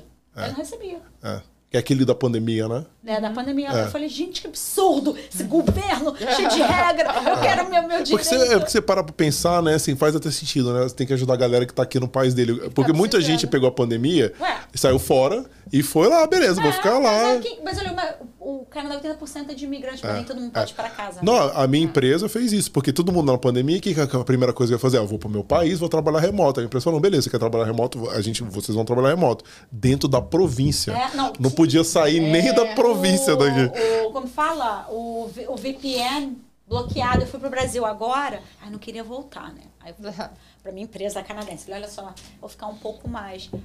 Não, você não pode. falei, mas eu trabalho remote, né? Aí eles viraram e falaram assim, mas o VPN só funciona aqui. É, é, de, é de propósito. Com ódio. É porque, assim, é, eu, eu vejo isso. Até eu fui. Do negócio, eu fui. Eu tive um problema quando eu fui pra Islândia. Acabou que eu tive que ficar um dia a mais por causa de negócio de Covid, não sei o quê. Aí a pessoa fala: Ah, então beleza. Eu tive que trabalhar segundo remoto lá, né? Aí fala: Ah, tá trabalhando remoto da Islândia. Tipo assim. é que eu tô trabalhando remoto do Rio de Janeiro, na Não. praia. Não, tipo assim, eu lembro quando eu ia fazer o Teams, né, da, das reuniões de equipe, eu, tipo assim, eu tinha vergonha, porque eu tinha que aparecer e eu tava super queimada. tá entendendo? E eu ficava assim, gente, todo mundo pale, né? Todo mundo branco e eu lá. E tem um aspecto bronze. também, né? O teu, a empresa contratou uma funcionária que mora em Toronto, ela fez os cálculos do custo de vida, do que o mercado paga, aí tu pega esse dinheiro e tu vai pra Tailândia. E, Não, ah, sei lá, e- e o o- lugar não, é que o custo de vida aqui, normalmente essa galera que trabalha remote only gosta de ir pra lá, porque tu tá na beira da praia e o custo Ah. de vida é Sim. baixo. Ah, esses países assim. Poxa, a empresa, então, se eu soubesse que tu tava na Tailândia, eu teria contratado alguém 100% remote e Não, não, não, não, não, não, não, mas eu não concordo com a empresa, sabe por quê? não, é. Mas eu falei assim, eu concordo pela parte seguinte: você ganha, você ganha dinheiro no Canadá, você tem que manter o dinheiro no Canadá para a economia desenvolver. Eu tô tirando dinheiro É, do país. Isso é a única É, não, coisa é que eu acho errado. É. Essa parte, ele me contratou no Canadá, Eu eu, entrego tenho os skills canadenses. é. É. Se eu quero morar na, na Tailândia e tô entregando do mesmo jeito, se É, eu isso quero tem, tem isso esse eu lado. concordo. É, isso eu é, agora, também. é, é. que eu acho que, que, que foi que ferrou com tudo foi que é o seguinte: ah, eu ganho dinheiro no Canadá e tô gastando no Brasil. É. O dinheiro do Canadá tá saindo do Brasil. Por isso que no Brasil existe o IOF. Porque É. o governo brasileiro não quer que o brasileiro tire dinheiro do Brasil sem pagar imposto. Então, a única saída seria o quê? Eles criarem um imposto no cartão de crédito quem usa o dinheiro fora do É, país. que aumentaram 6,38 no IOE, cartão de crédito. Não, é. não, sei. Mas então, o, esse amigo meu que eu te falei que eu tenho um contato bem forte no Google, ele fez isso. O Google mandou a galera embora. O que, que ele fez? Ele voltou pro Brasil. Ele tem um salário gigantesco. Foi morar no Brasil ainda solteiro, imagina. Lá, Nossa, com um salário ganhando dólar o dólar é, bombando. Ele foi lá pro Brasil, ficou um ano e meio. O Google falou: "Ó, galera, acabou a festa. Todo mundo pra volta agora tem que ficar office distance, né? Aí ele foi embora muito, muito revoltado depois de um ano É, eu, e meio eu, divertido. Eu queria muito, assim, eu tô, tô conversando com algumas empresas americanas para trabalhar remote. Porque eu quero ter, nem é para poder ir pro Brasil nem nada. Eu quero ter a minha liberdade. Então, hoje, se alguém- Muitas pessoas pensam que nem você, elas querem ter essa. E eu falo isso, eu recebi algumas propostas de emprego muito boas. Tive uma, cara, que era muito boa, assim, financeiramente, assim, e também de desafio. E eu falei para eles, falei- eu falei, é remote, mas eles falaram é remote na, é, em Ontário. Ah, aquele negócio, né? Tem que ficar. É, é. aí eu virei e falei assim, falei, hoje o que eu tô procurando não é mais salário e não é mais é, progressão. Eu quero minha liberdade. Se eu não puder trabalhar remote, 100, não 100% remote, de vez em quando, sim, posso trabalhar de Toronto, mas se eu não puder trabalhar remote quando eu puder viajar, eu não quero, e eu não quero, eu vou achar isso pra mim. Com As certeza. empresas que estão É. pegando essa sacada, porque assim, não tem custo para a empresa. Se tem Não. um processos bem. É um diferencial para atrair talento, porque tem muita empresa que tá, não digo regredir, mas assim, voltando com o modelo híbrido, três vezes por semana no escritório. E aí tem muita gente, muito talento que tá dizendo, não, eu me adaptei bem. Não. E eu não quero voltar Não, tem uma empresa que eu estou fazendo agora um processo, que é uma empresa de Palo Alto, ah, na Califórnia, que eles só contratam ou canadense ou americano. Então, eu posso ser contratada por, por ser canadense. E eles falaram, pode trabalhar em qualquer lugar da América do Norte. Que Melhorou, já- é, já melhorou pra você, Aí né? eu falei, já posso ir para Porto Miami. Tá, eu- Não, Não, é, aí fica não América- é, eu depende, falei né? pra Quanto é, quanto- eu falei pra ela, mas se de vez em quando eu quiser ir pra, pra, pra my, my homeland, pra Brasil. Ela falou assim, ah, se for menos de seis meses, você pode. Você só não Ah, pode. tô- Ah, Aí, eu quero. É. Nem quero, sa- se o salário não for o que eu quero, só de ter a melhor. Eu falei isso. Não, você converte também é outra qualidade de vida, aquele negócio. É, Não, só de não estar em Toronto, gente, desculpa, no inverno inteiro. eu odeio o inverno, né? E, tipo assim, eu ir pra Miami, eu ter liberdade de, ah, ok, vou passar uma semana, uma semana no México, que é América do Norte, né? é, é. É, e tipo, custo de vida muito mais barato. Ou então vou, vou ficar um tempo com a minha família. Gente, a pessoa me ganha, faço o que quiser, vira escravo da empresa.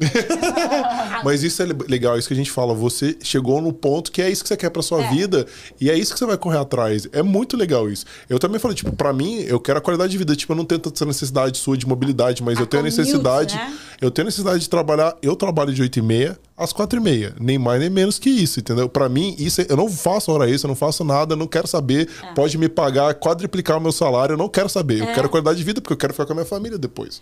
Quero fazer minhas não, coisas, com certeza. entendeu? Não, e essa empresa, não, mas sexta-feira você só trabalha meio-dia. Falei, mas eu tenho que ir no escritório de segunda a sexta? Nossa. Não quero mais. É isso aí, eu acho que tá fora do mercado, né, Laura? Quem, fiz, quem obrigar a pessoa não, a, a ficar de segunda tentou, a sexta. Né? Tentou me dar um. Eles deram um schedule. Ah, você vai vir pra empresa três vezes na semana. Aí eu falei, tá bom, vou toda segunda. Eu decidi já, vou toda segunda. Se não quiser, juro, eu tô numa parte. Isso, isso eu acho que as pessoas, todo mundo tem que se valorizar. Tudo bem que não quem tá chegando no Canadá. Se não quiser, pode me mandar embora. Porque assim, eu acho que quando você tem um, você é bom no que você faz, você tem oportunidade. Isso também é outra coisa maravilhosa. Canadá tá cheio de oportunidade. É. Nossa, o mercado tá muito, muito, muito aquecido. Tá gente muito. boa, muito. Toda semana recrutador mandando Não mensagem, é? interesse em vaga. E, mas eu acho que esse ponto que tu falou tem que ressaltar. Quando a gente chega aqui, tu contou a história, todo mundo aqui dá dois, três passinhos da carreira para trás. Eu já passei um sujeito. É. Às vezes a trabalhar bastante, ganhar não tanto. Porque tu tem que entrar no mercado. Depois que tu já te estabeleceu, tu entendeu o jogo, tu te valorizou como. Aí eu acho que é o momento de. Pra mim é dinheiro, pra mim é flexibilidade, pra mim é o desafio e ir atrás do que tu tá buscando. É, é, não, é exatamente. Então, assim, vale a pena. Acho que, assim, uma das coisas mais. Assim, eu sempre tive um pouco dessa coisa do mercado internacional, porque eu tive a, experiência da, de Londres, morei na Califórnia também. E teve essa parte de Nova York, que desde o Brasil já era consultora de mídia internacional. Eu não falei essa parte, era para uma empresa em Nova York, que me contactou pelo LinkedIn no Brasil. Que legal. Assim, é. Então, assim, acho assim, para finalizar tudo que eu acho, fazer um LinkedIn em inglês, se você quer trabalhar no Canadá. Acho que tem oportunidade demais se você é bom. Se você quer trabalhar, acho que todo mundo tem que passar por isso. Assim, muito raro, até a todo mundo passa por isso, qualquer imigrante. E assim, eu acho que o que eu cresci profissionalmente hoje, outro dia eu fui no Brasil, é, fui ter uma conversa com o meu diretor, trabalhava para a Rede Globo, não posso falar. Ah, fala, já foi. Não pode patrocinar. É, Vamos receber vários cheques da galera agora. É, trabalhava para Globo, né? E aí eu tive uma reunião com ele. Aí ele falou, caramba, Lorenza, quem diria, né? Você está fazendo isso tudo. Eu lá pensando em te promover, lá fazer uhum. você a, a é, executiva sênior. Ah. Porque eu tinha, lá, 20 e poucos anos quando eu estava lá. Aí eu falava assim, pois é, né? Eu até, até, até gostaria de ter sido, né? Uhum. Mas eu, que eu cresci profissionalmente e, e também, né, pessoalmente, pessoalmente, como fala? É personal. Uh, é. Não é personal, é como que fala, gente? Como fala? Cresceu. Minha personal. My personal. Self-development? Self-growth? Ah, ah, enfim, não, em português eu é. é. Ah. É. Eu tava achando que era inglês também. Que ela queria... Não, como eu cresci, Meu desenvolvimento profa... pessoal e profissional. É pessoal, pessoal. É, procedimento é, pessoal. Foi, foi maravilhoso aqui no Canadá. Em tudo. E, e eu acho que se a pessoa perguntar pra mim, você acha que vale a pena? Vale muito a pena. É. Só uma coisa, você tem alguma pergunta mais, Laura? Você conseguiu fazer tudo? Não, acho que eu consegui. Pode ir para o nosso quadro final. Pode, ah, então, show. Então, lá, a gente tem esse. Acho que você já deu um enxoval de dicas é, aí, de coisas, assim, vai acabar que você vai se repetir, mas tudo bem. A gente tem um quadro final que a gente chama de sal na neve, né? Pra galera que tá no Brasil não sabe, né? Uma dos, do, das atividades que o pessoal faz para derreter a neve, né? Você com certeza sabe é jogar sal, porque é, a, a, neve diminui, né? Sim, Vira água. Então, na, na, na, é, da, eles jogam isso de propósito para. Então, esse é o nosso quadro Sal na Neve, é o quadro de encerramento, onde você tem a oportunidade de dar dicas essenciais ou da sua área, ou para as pessoas que têm interesse em trabalhar na sua área, ou vir para o Canadá. O que, que você fala? Olha, é, se eu soubesse isso antes, ia ter facilitado muito a minha vida. Acho que se eu soubesse antes como que era o mercado de trabalho canadense, na minha dica é leia muito sobre o seu mercado no Canadá. Esquece que você tem toda essa experiência no Brasil. Óbvio que você vai trazer a experiência do Brasil. Leia muito, tenta entender, vê o que você quer. não se fecha, abre para outras carreiras se não é aquilo que você quer. Essa é a minha dica. Porque se você lê, se você entende, se você estuda um pouco, não tem como dar errado. Pode ser que você vai passar perrengue. Todo mundo passa perrengue, mas assim, muito difícil dar errado. Então, assim, Vai, tenta entender, não fique com preguiça. Não adianta, não adianta você vai pagar o melhor recrutador, né, o melhor headhunter que tem do mundo, se você não souber exatamente aonde você quer estar, o que você quer ser. Então, assim, se eu, soube, eu soubesse disso, eu, eu, eu sempre fiz isso, mas assim, eu hoje eu sei que eu quero o que eu não quero. E que eu não sabia. Então, assim, essa é a minha dica. Saber exatamente para onde você quer ir. Tentar, mesmo que você vai errar. Você vai errar o tempo todo. Você vai aprender na marra. Mas, assim, e tá aberto. Parar com aquela cabeça, assim. Pelo menos meus amigos são assim. Ai, se eu falar como os meus amigos são, tem até vergonha, assim. para que ninguém esteja vendo isso. Eles, assim, porque eles são tão assim que eles não conseguem abrir nem um pouquinho assim. Então, venha pro, pro, pro Canadá com seus horizontes todos abertos Pegue todas as oportunidades. Vai trabalhar de garçonete, de bartender, no catering. Embrace, embra, em, é, é, abrace as oportunidades. Abrace tudo, porque você não tem nada a perder, só ganhar. Ou você vai melhorar seu inglês, ou você vai ter uma experiência canadense, ou você vai fazer um network, ou você vai conhecer gente. Vai ganhar segurança, confiança, confiança entender de cultura. E conhecer gente é o segredo, né? Porque é o network. Você faz network. Eu faço network até com o meu concierge, se deixar. então, essa é a minha dica. Gente, muito obrigado. Queria assim, agradecer assim, a Lola demais. Esse ah, conversa genial. papo fantástico. A Laura, então, se fala também. É. Fantástico ter duas pessoas assim tão bem colocadas no mercado aqui, poder compartilhar a experiência das duas. É, eu falo, pessoal que não viu o episódio da Laura, assista, fantástico. Também muito bom. E queria alguns comentários, né, pessoal? É, é, segue a gente aqui no YouTube, a gente está com um crescimento bem expressivo. Segue a gente também no LinkedIn, que a gente falou, né? É importante. É, no Instagram. Também é, a gente está aumentando a nossa presença em todas as redes sociais. Também em breve vai ter um, um, um, algumas ações no TikTok também, né? Que é a rede que é. o pessoal tem que ser, tem que estar tá em tudo, né? É. Então é isso. Agradecer quem ficou aí. E espero vocês sexta-feira, que vai ter o Eduardo, que ele é recrutador da área financeira. Bem interessante também. A gente recebe muitas perguntas de finanças, então ele vai estar tá aí esclarecendo bastante, bastante dúvida. É isso. Boa noite, pessoal. Boa noite, pessoal. Boa noite.